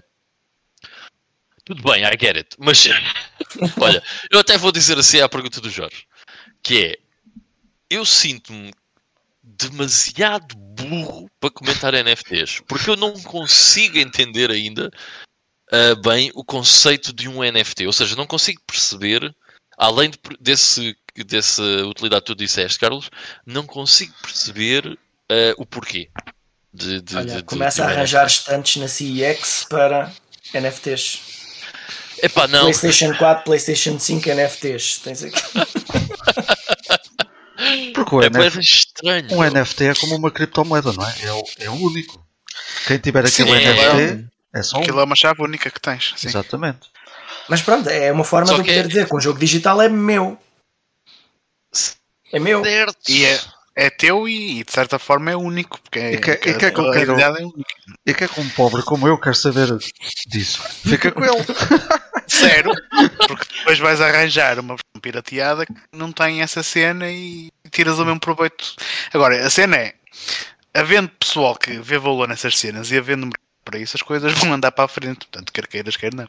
O Jorge está aqui a dar o exemplo do, do, de um território ser teu num jogo. Isso já acontecia com. Como é que se chamava aquele jogo? Toda a gente jogava aquilo. Era um jogo tipo Sims. Os bonecos pareciam Sims e comprava-se terrenos e casas com dinheiro real. Uh, o Second Life. Second Life, yeah. Isso já acontecia sim, no. sim. Já acontecia no Second Life, isso. E havia gente a gastar muito dinheiro. Ainda uh... foi, um, foi um bom investimento que eles fizeram. Foi. Olha, Agora, quando querem passar férias, Bom para lá. Exatamente. Exatamente. E até, Não, podem, olha- até podem alugar, não é? A outros jogadores. mas já, já tenho visto empresas Sim, a sim. tentarem vender, eh, tipo, eh, como há os eh, cromos de beisebol, versão eh, digital, NFT. única, Por acaso. não por- transmissi- transmissível, mas não copiável. Por falares em cromos, eu, eu vim à procura só eh, videogames in eh, eh, NFTs in videogames. E uma das primeiras notícias que aparece no Google é alguém da Electronic Arts a dizer que isto é boa ideia. Tinha que ser Electronic Arts. Claro. Não- Não podia ser mais Óbvio. ninguém. No shit. Mas olha, aqui imagina, o que o Jorge está a dizer, o exemplo dele, um território pode ser exatamente teu em um jogo. Man, quando isto acontecer, ok, imaginem World of Warcraft, mas uma coisa ainda maior. Sei lá, o, o Super Game, ou como é que a, a, a SEGA tá, vai chamar aquele jogo que eles vão fazer que vai custar um bilhão, ou something like that. Shenmue 3 4. Ah, imaginem uma coisa tipo World of Warcraft, mas muito maior, em que as pessoas podem pagar com dinheiro real terrenos dos jogos para conquistarem terrenos e não sei o quê. Preparem-se para ver todos os, os recordes de, de transações entre pessoas mais ridículos possível de, de sempre. Alguém comprou a cidade de, em Azeroth, não sei o quê, ou alguém pagou ou conquistou por 2 milhões. E de repente o Super Mario 64 selado 9.8 bate a grade é barato. Estás a ver? Pá, certeza. Porque já, já, já houve transações de, de NFTs bastante caras. Não sei qual é que. Sim, sim. Man, a Atari. eh, eh, a Atari, ehm, aqui há uns meses, andava a fazer uns NFTs que eram ténis. Ok? Ténis da Atari. Que eram NFTs. Mas porquê é que são NFTs? Porque são ténis digitais. Ou seja, é um desenho de uns ténis com o logo da Atari. e depois aquilo vende. Eles estavam a vender aquilo. Epá, e vocês diziam assim: Nós somos muito estúpidos, meu, porque eu não sou milionário aparentemente porque eu, porque eu não quero. Eles estavam a vender aqueles desenhos a 3 mil dólares cada e vendiam. Tiveram tanto sucesso que continuaram a fazer e já estavam a pensar noutras cenas para usar NFTs. E assim, what? Como é que é possível, meu? Isto não faz sentido nenhum. Eu, eu, não, eu não quero Ok. fazer parte disso. Yeah. Pá, numa Eh, pesquisa. mas, eh, numa eu acho que inevitavelmente vamos, eh, vamos dirigir-nos para aí. Olha, numa, eu- pesquisa, numa pesquisa só muito rápida. É. Provavelmente não vai ser bom, mas eh, Mas é, yeah. vai ser. Olha, eu Agora até o- coloquei ali no YouTube um link, que foi a primeira vez que eu ouvi falar naquilo, nos, nos NFTs, de uma, de uma startup portuguesa que estava a vender mesmo eh, aquela, aquilo que eu disse dos cromos do beisebol, neste caso era cromos de futebolistas.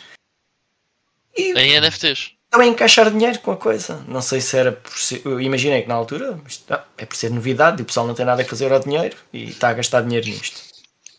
A cena é Mas- é uma imagem, meu. É bem estranho. Imagina, tu não tens uma, uma caderneta onde tu abres a cena e colas os cromos na caderneta. Estás a ver? E depois acendes a lareira com eu- ela. Mas eu, eu posso ir à net, em teoria, né? eu posso ir à net, sacar todas essas imagens e metê-las no desktop e não pagar pelo NFT.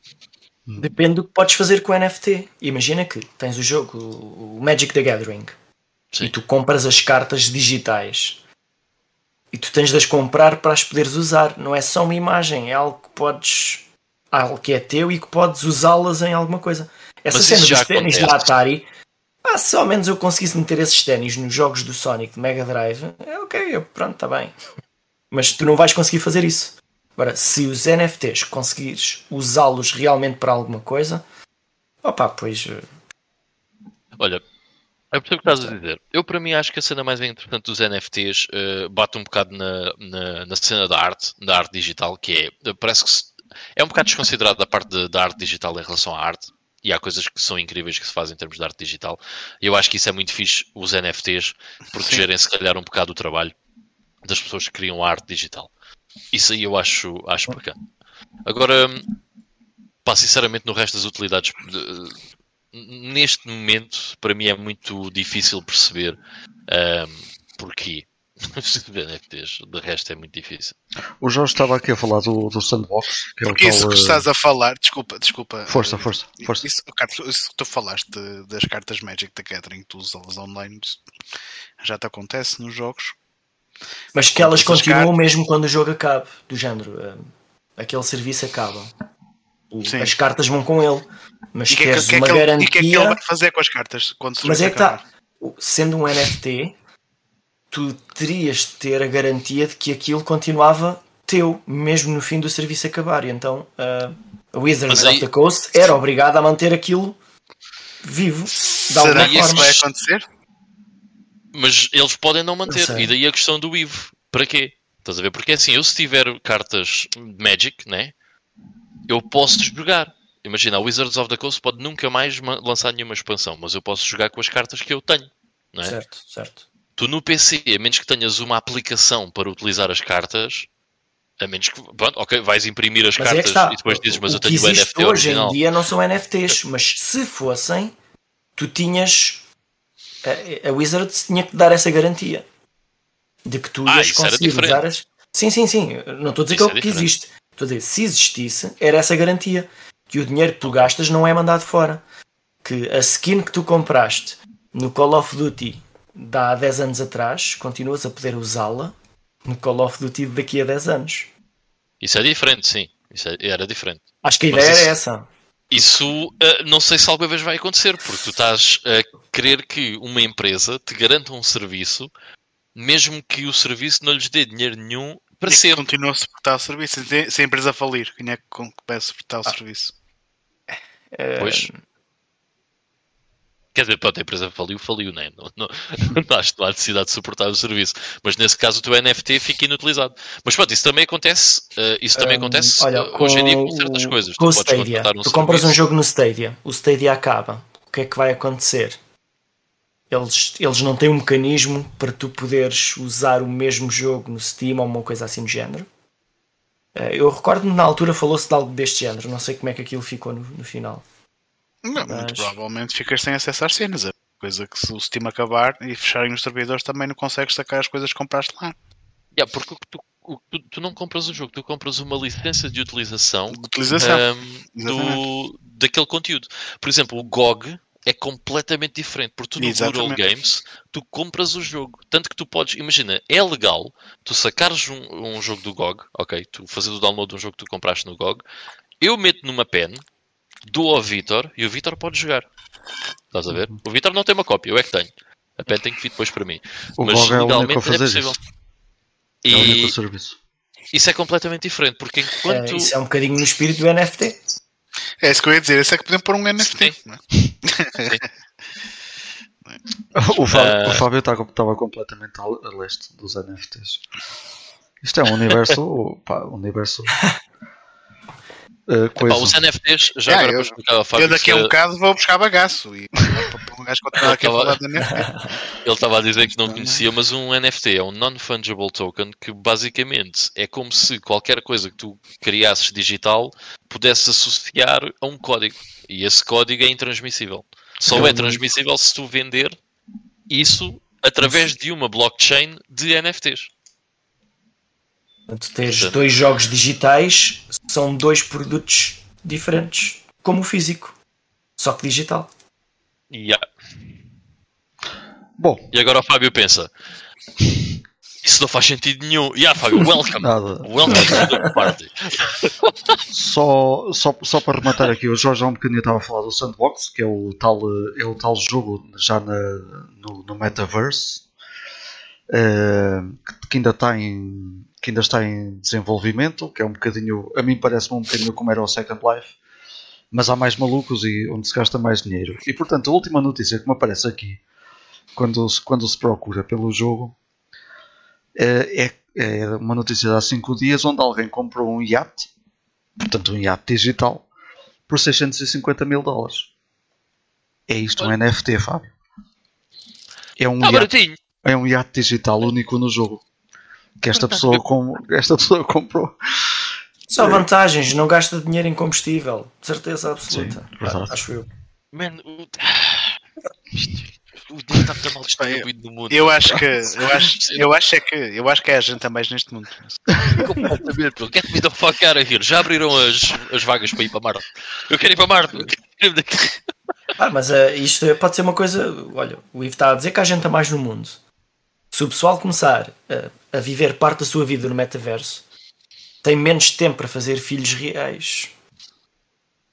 E assim faz filhos no metaverso. No metaverso explode gente, mas na vida real o pessoal vai morrendo. Yeah. É o ponto positivo. Eu lembro-me que no Second, no Second Life havia casamentos e tudo, man. Era incrível. Mano, eu Second Life, eu não, não apanhei a cena, mas vi um documentário uma vez sobre aquilo e eu assim. Uau! Como, assim- Eu como assim?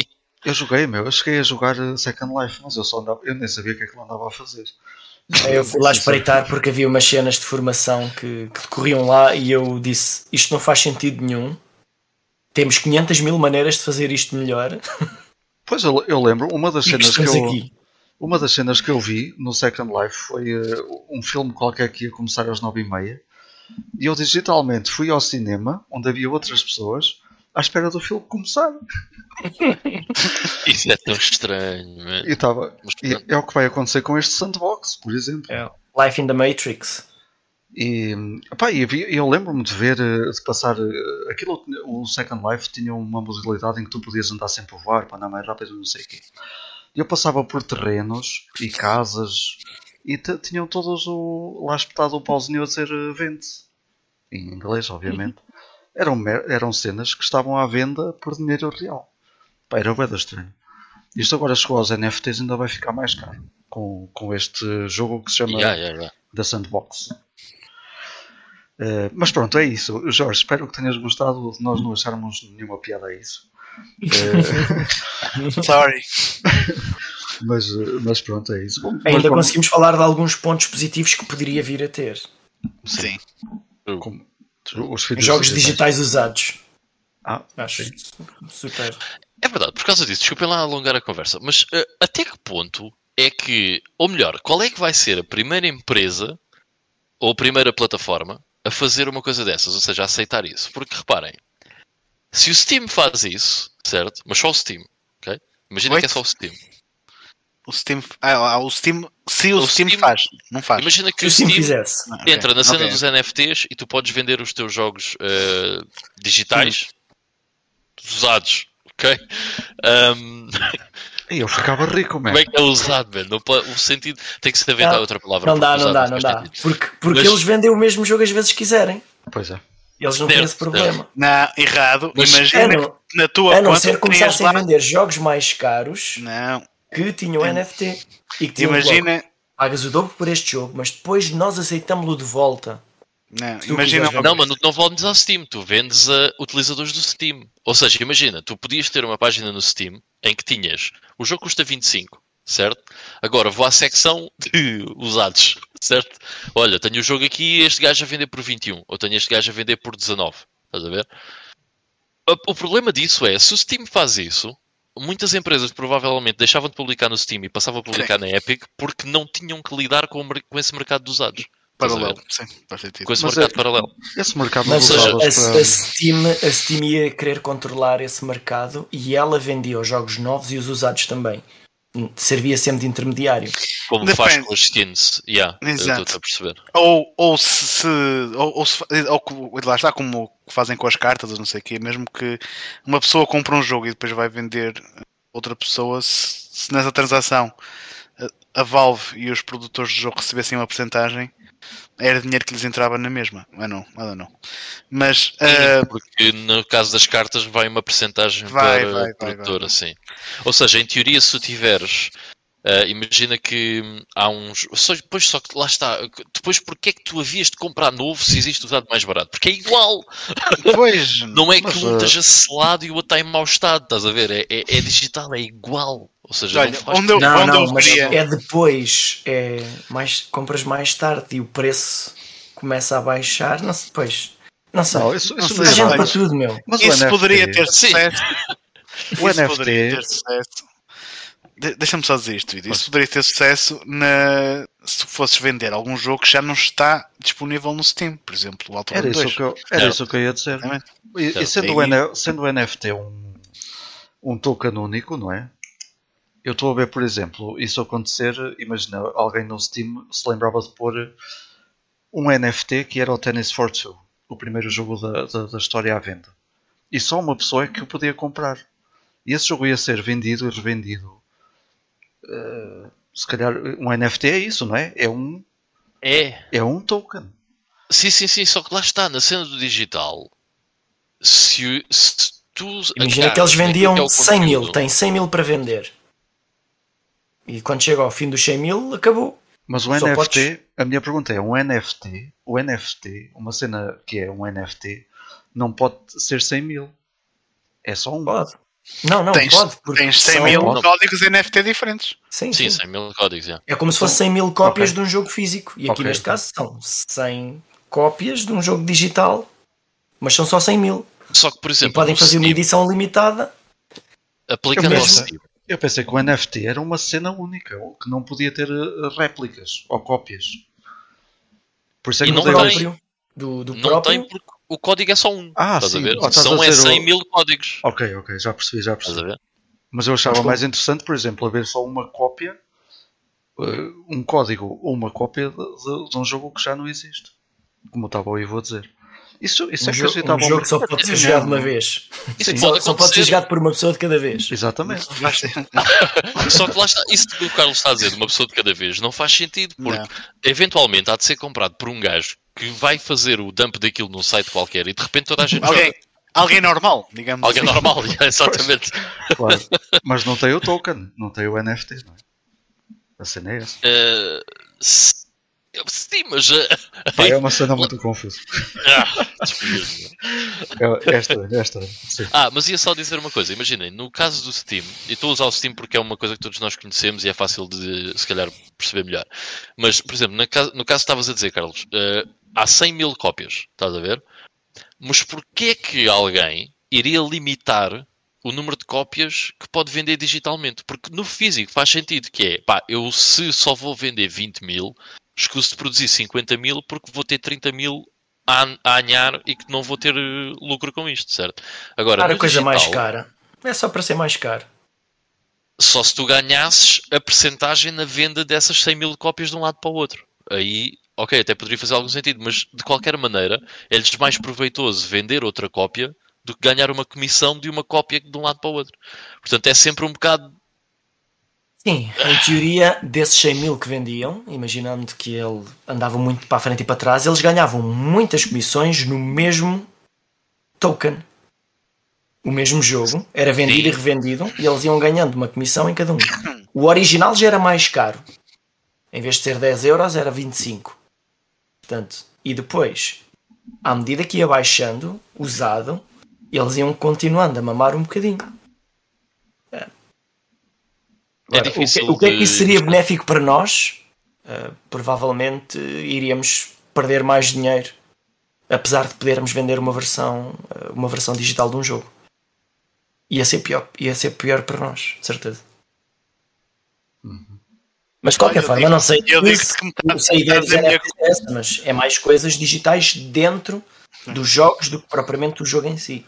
Pois é o que o Jorge está a dar aqui o exemplo também. Uh, vender peças dentro e não vender o jogo em si. Claro. Imaginem que estamos a jogar o Need for Speed Underground 2030 Pois, mas e, e o, o que tu podes comprar para equipar o teu carro é limitado. Em que tu consegues comprar aquele equipamento que na verdade os outros carros poderão não ter acesso a ele tão facilmente. Era bastante quando- interessante. é que vamos entrar outra vez no- na mesma cena. Quando mandarem o Pois. Speed 2030 abaixo, o que é que vais fazer com ele? Mas esse NFT não precisa de ser uma coisa paga à parte. Certo? Usas noutro jogo, depois sai o Burnout 2031. Pode ser Eu- um Eu vou, eu vou buscar o meu, o meu Mazda RX7 que comprei e que tenho o token e vou usá-lo. E eles têm que Exatamente. certificar que aquilo é tudo compatível. Vamos, vamos, vamos marcar Compro- aqui na- nas. Compro o token no Gran Turismo e depois uso no, no, no, no Forza. Vamos sabe. marcar aqui nas nossas agendas e vamos voltar a este tema daqui a uns 5 anos. Vamos ver quem é um ah, que é, gosta." deve ter mesmo fixe, meu. Comprei ontem não sei o quê, mas não sei o quê. Vocês no outro dia estavam a falar, quando estavam a ouvir as gravações do passado, de coisas que foram ditas na altura, e olhando agora à luz de hoje é, é interessante. Isto se calhar também vai ser interessante. Nós Yeah, daqui yeah, a yeah. 10 ou 20 anos dizermos fogo, éramos muito totós. e estávamos É, a rir com aquilo. Yeah. é nesse sentido que estava a falar, mesmo.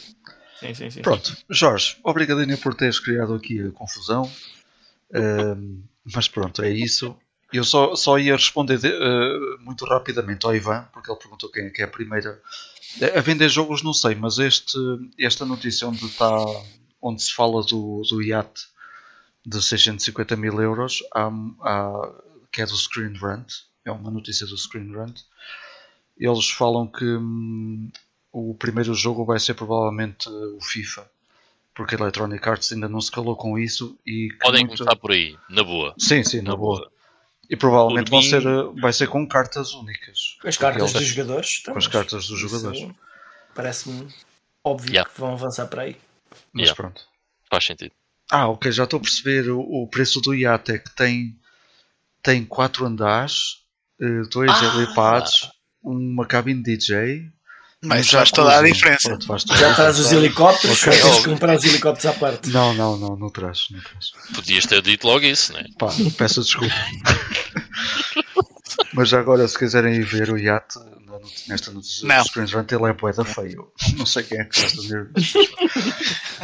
Vamos avançar então, porque, até porque já está na- quase na nossa hora e eu ainda tinha aqui uma, uma última notícia, só para acabarmos também, Ahm, eh, que é sobre a Take-Two. Também não é assim, não- ainda não há assim nada formal, mas aparentemente a Take- a Take-Two eh, fez uma reclamação do uso do seu nome eh, no jogo It Takes Two.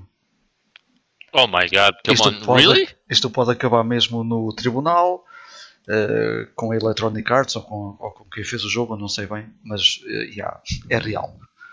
Pá, se for entre a my Electronic God. Arts e a Take-Two, Podem-se Caguei, matar eles- os dois, não é? se matam. yeah, sim. Agora, se envolver quem, quem realmente trabalhou naquilo, então aí é estúpido. Eu vou é dar já aqui a notícia em primeira mão que eu vou processar a Psygnosis porque eles têm um jogo chamado Crazy Ivan. Portanto, a Psygnosis. Ah, peraí, já não existe, para não. Pois. É pá, que já tenho que processar a Sony. Pois é. Vou processar a Sony. Ah, Pá, que parabéns. é, escuta, eu ouvi dizer que os filmes de Hollywood agora passam do primeiro take para o terceiro, para não ver o take two. É, Tiveste muito bem. Gostei. Eles não querem correr esse risco. Pois é, lembrar aquela vez que os gajos do Candy Crush Ai, queriam yeah. patentear a palavra Candy? Era isso? Espera aí. Sim. Era assim qualquer coisa assim. É que tipo, tu não podias ter a palavra Candy a mais nada que fosse jogos. É tipo, o quê, meu? Mas porquê? Como, como é que alguém tem esta ideia tão bizarra, mano? Eu Imagina, sei, como é que imagina. eles, eu sei como é que eles têm, porque começaram a aparecer jogos Candy, tudo e mais alguma coisa a tentar ir na onda não podes agora, quer dizer, só Claro. agora, agora só eles é que podem descrever a palavra candy. Imagina tu ires a um advogado. Imagina, ok, eu vou imaginar que sou um advogado, estás a ver? E vem um gajo de uma empresa dessas e diz assim: olha, eu gostava de patentear ahm, a palavra candy. Assim, Eu "Man, dizia- estúpido, ok, eu- get the fuck out of here." Eu por dizia, os meus, os meus honorários Sim. são 5 mil euros por dia. E os gajos aceitam, pronto, está-se bem, vamos lá, vamos em frente. É o que eu estou a dizer, por dentro riste, mas depois dizes, sim, sim, eu acho que isso tem pernas para andar. Vamos investir aqui alguns meses nisso. Exato. Epá, epá, que cena estranha, meu. É bem, é bem estranho. Esse tipo de coisas é. What? É muito estranho. Pá, há aqui, há aqui, pronto, eu vim abrir eh, outra notícia, eh, onde por acaso há mais detalhes, a Slate, a Slate Studios, que é o a criador do It Takes Two, até já despatenteou o nome ou abandonou a, a trademark, abandonou mesmo a trademark, foi obrigado a isso, e em contrapartida, a Take Two patenteou o nome Takes Two. Portanto, tá agora fazem a sequela e Takes Three e pois. Vamos, vamos na boa. Pá, está muito, tá muito estranho, eu também não percebo bem porque não me parece ser toda a mesma coisa, mas muito provavelmente vamos ver uh, o nome alterado. Ou pelo menos é que isso, isso abre, abre um bué de precedentes, não é? Yeah. Pois? Yeah. É que nem tem nada a ver uma coisa com a outra. Mas para eles recuarem é porque realmente eles apresentaram-lhe um excelente caso. You think? Pois, não sei. Ou então tem mais dinheiro, não é? Ou tem mais dinheiro. É, acho ou, que é mais isso. Ou, ou, assim qualquer coisa. Mas pronto, uh, até ao momento ainda não se sabe bem o que é que vai acontecer, mas há este desenlace que é. Podemos ter outro nome para o jogo e, e a Take-Two patenteou o Takes Two. que estupidez. Esta aqui é, é a melhor cena para mim é muito bizarro, man. é bem estranho. Yeah. Vamos, esperar, vamos esperar pelo update que troca o nome do jogo. Yeah. Será? É que, é, que agora, é que aquele nome era perfeito para o tipo de jogo. É uma, é uma pena até por aí, mas pronto. Ele vai continuar a ser conhecido por, por isso, de certeza. E o jogo também saiu em formato físico, não é? Sim, sim. Por é isso. possível? Eu acho que sim também. Agora vai se chamar uh, It, It Takes a Couple. Então, para lá, vamos já comprá-lo que se vai ser raro. Pois é. Essa, hum. essa... aí. Essa uma cópia selada e outra para. para e alguém vai, alguém vai fazer um NFT com a capa também. Um só. Mas pronto, era isso para as notícias. Não sei se também por acaso picámos aqui mesmo o ponto na meia-noite. Uh, o Jorge arranjou-nos aqui logo um tema. Nós não tínhamos tempo, olha, arranjamos logo aí um tema para falar um bocado. Uh, mas é, por acaso, é uma coisa que vamos voltar mais tarde ou mais cedo os NFTs, tal como, tal como o caso da, da, da Wata, que vamos andar sempre ali a, a, a picar o ponto sempre que houver cenas novas para falar. Este dos NFTs vai ser uma cena também que vamos. Já agora. Mas há uma cena nova há uma cena nova da, da Wata, mas não é praticamente não é nova, pois. pois. Não, não é nada novo. Mas eh, por acaso só eh, para quem tiver curiosidade, um, ehm, uma coisa que tem vindo a acontecer. Eh, eu, eu acompanho os, as Heritage Auctions ao vivo quando, quando estão a dar, que é terça à noite. Um, começam mais ou menos à, à meia-noite, entre a meia-noite e uma da manhã. Uh, duram demasiado tempo, eu deixo-me sempre dormir enquanto aquilo está a acontecer. But it's, it's fun to watch. Um, mas devido àquela controvérsia toda da Wata e não sei o quê, uh, é, pronto, queria só dizer que nota-se perfeitamente que os preços já não são aquilo que eram. Já não está a acontecer as mesmas barbaridades que aconteceu. E tem-se visto muitos jogos que estão a ser revendidos agora através da Heritage novamente, e nós sabemos que são os mesmos porque todos eles têm um código, ok? Cada caixa que a Wata faz tem um código, uh, e a maior parte desses jogos que estão a ser revendidos estão a ser uh, revendidos por preços bastante inferiores, muitas vezes, às vezes, tipo 50%, 60% do valor que foi uh, há seis meses ou há um ano atrás. So, Yeah, nota-se uma grande diferença. Não se não se nota diferença no mercado de colecionismo normal porque são duas coisas independentes, mas no mercado de sealed games nota-se uma diferença grande. Agora, pode ser simplesmente um, um pouco perca, há vários fatores, mas pode ser perca de desinteresse, pode ser um bocado o facto de da Wata ter tido os problemas que teve em termos de reconhecimento. Um, há várias coisas que podem estar a acontecer, mas na minha opinião é porque se está a chegar à conclusão que existem mais jogos daqueles do que nós pensávamos, porque foram lançados uh, há duas semanas os Population Reports por parte da, da Wata, e portanto nós neste momento sabemos exatamente quantos jogos em cada uh, categoria, em cada um, grades é que foram, uh, é que passaram pela WATA e foram graded pela WATA. Portanto, para vos dar um exemplo, por exemplo, uh, lá está, um Super Mario Brothers 9.4 sticker seal é muito mais comum do que se calhar se pensava há uns tempos atrás, independentemente de muitos colecionadores, principalmente no, nos States, dizerem, man, isso é muito mais comum do que as pessoas estão a pensar, por tipo, eu tenho três, estás a ver? é uma cena muito mais comum. Uh, agora sabemos que é muito mais comum, porque se calhar os 9.4 foram graded pelo menos uns 40 pela Wata. Uh, e isso faz com que as pessoas olhem para aquilo e, percebam que não é a mesma coisa. A cena engraçada é que, só para dar um último update, as pessoas que queriam fazer dinheiro com isto já fizeram, porque a Wata foi vendida entretanto. Uh, portanto, quem enganou uh, o pessoal e quem ganhou grandes comissões e fez dinheiro à pala da Wata já tem o dinheiro e já está noutra. Portanto, é o que é. Yeah. Uh, só dar aqui um abraço ao Jorge, que ele não sei se já saiu entretanto. Uh, mas um pronto, nós também já estamos a terminar e um, ele ainda estava aqui a falar do Prince ter registrado o nome. Por acaso eu vou-lhe procurar assim rapidinho e parece que é verdade. Ninguém se pode chamar Prince nos Estados Unidos. Existem patentes, Existem Como patentes é para é isso. Possível, meu. não sei se, ainda, se, ainda, se isto ainda é atual ou não, mas é, é, o que diz aqui. Há quatro patentes para o Love Symbol e o nome Prince. Uh, pronto, ok. O Jorge ainda está aí. Ok, Jorge, obrigado então por teres acompanhado. Obrigado ao resto da malta que, que teve aí. O Jorge está aqui também a dizer que tem pena não poder assistir sempre às lives. Pá, quando puderes, é um gosto enorme ter-te aqui connosco também tu comentas as cenas e, e lanças aí temas fantásticos também, por isso vai aparecendo sempre que possas. Se tu ou alguém não conseguir, um, ehm, os episódios ficam sempre disponíveis no YouTube e agora, uh, para voltar a relembrar, também estamos no Spotify, é só procurar da GameStone e, e seguir, uh, seguir o da GameStone. Aos pouquinhos vão lá aparecendo todos os episódios desde 2013 um, até, até agora. Pronto, quando for possível chegarmos ao, aos dias de hoje, lá aparecerão. Uh, o, o Ivan está a ter esse, esse trabalho árduo de pôr tudo em dia. Um, Dá mais trabalho do que aquilo que eu pensava, portanto, aos poucos, it's gonna happen, mas vai demorar uma beca. ok, ok. Lá vão aparecendo. Uh, mas é sempre uma desculpa para irem ouvir temas fantásticos que nós já falámos e conversas antigas. Uh, há sempre alguma coisa mais interessante que outra. Não precisam, obviamente, estar a ouvir, ouvir tudo, mas uh, alguma coisa interessante lá vai estar, de certeza.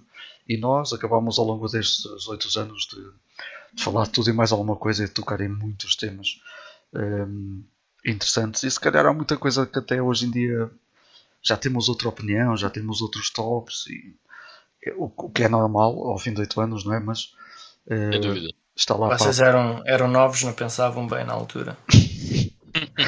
se calhar. Não, podemos ainda não ter jogado tudo naquela altura, não é? Também, se calhar, até mais por aí.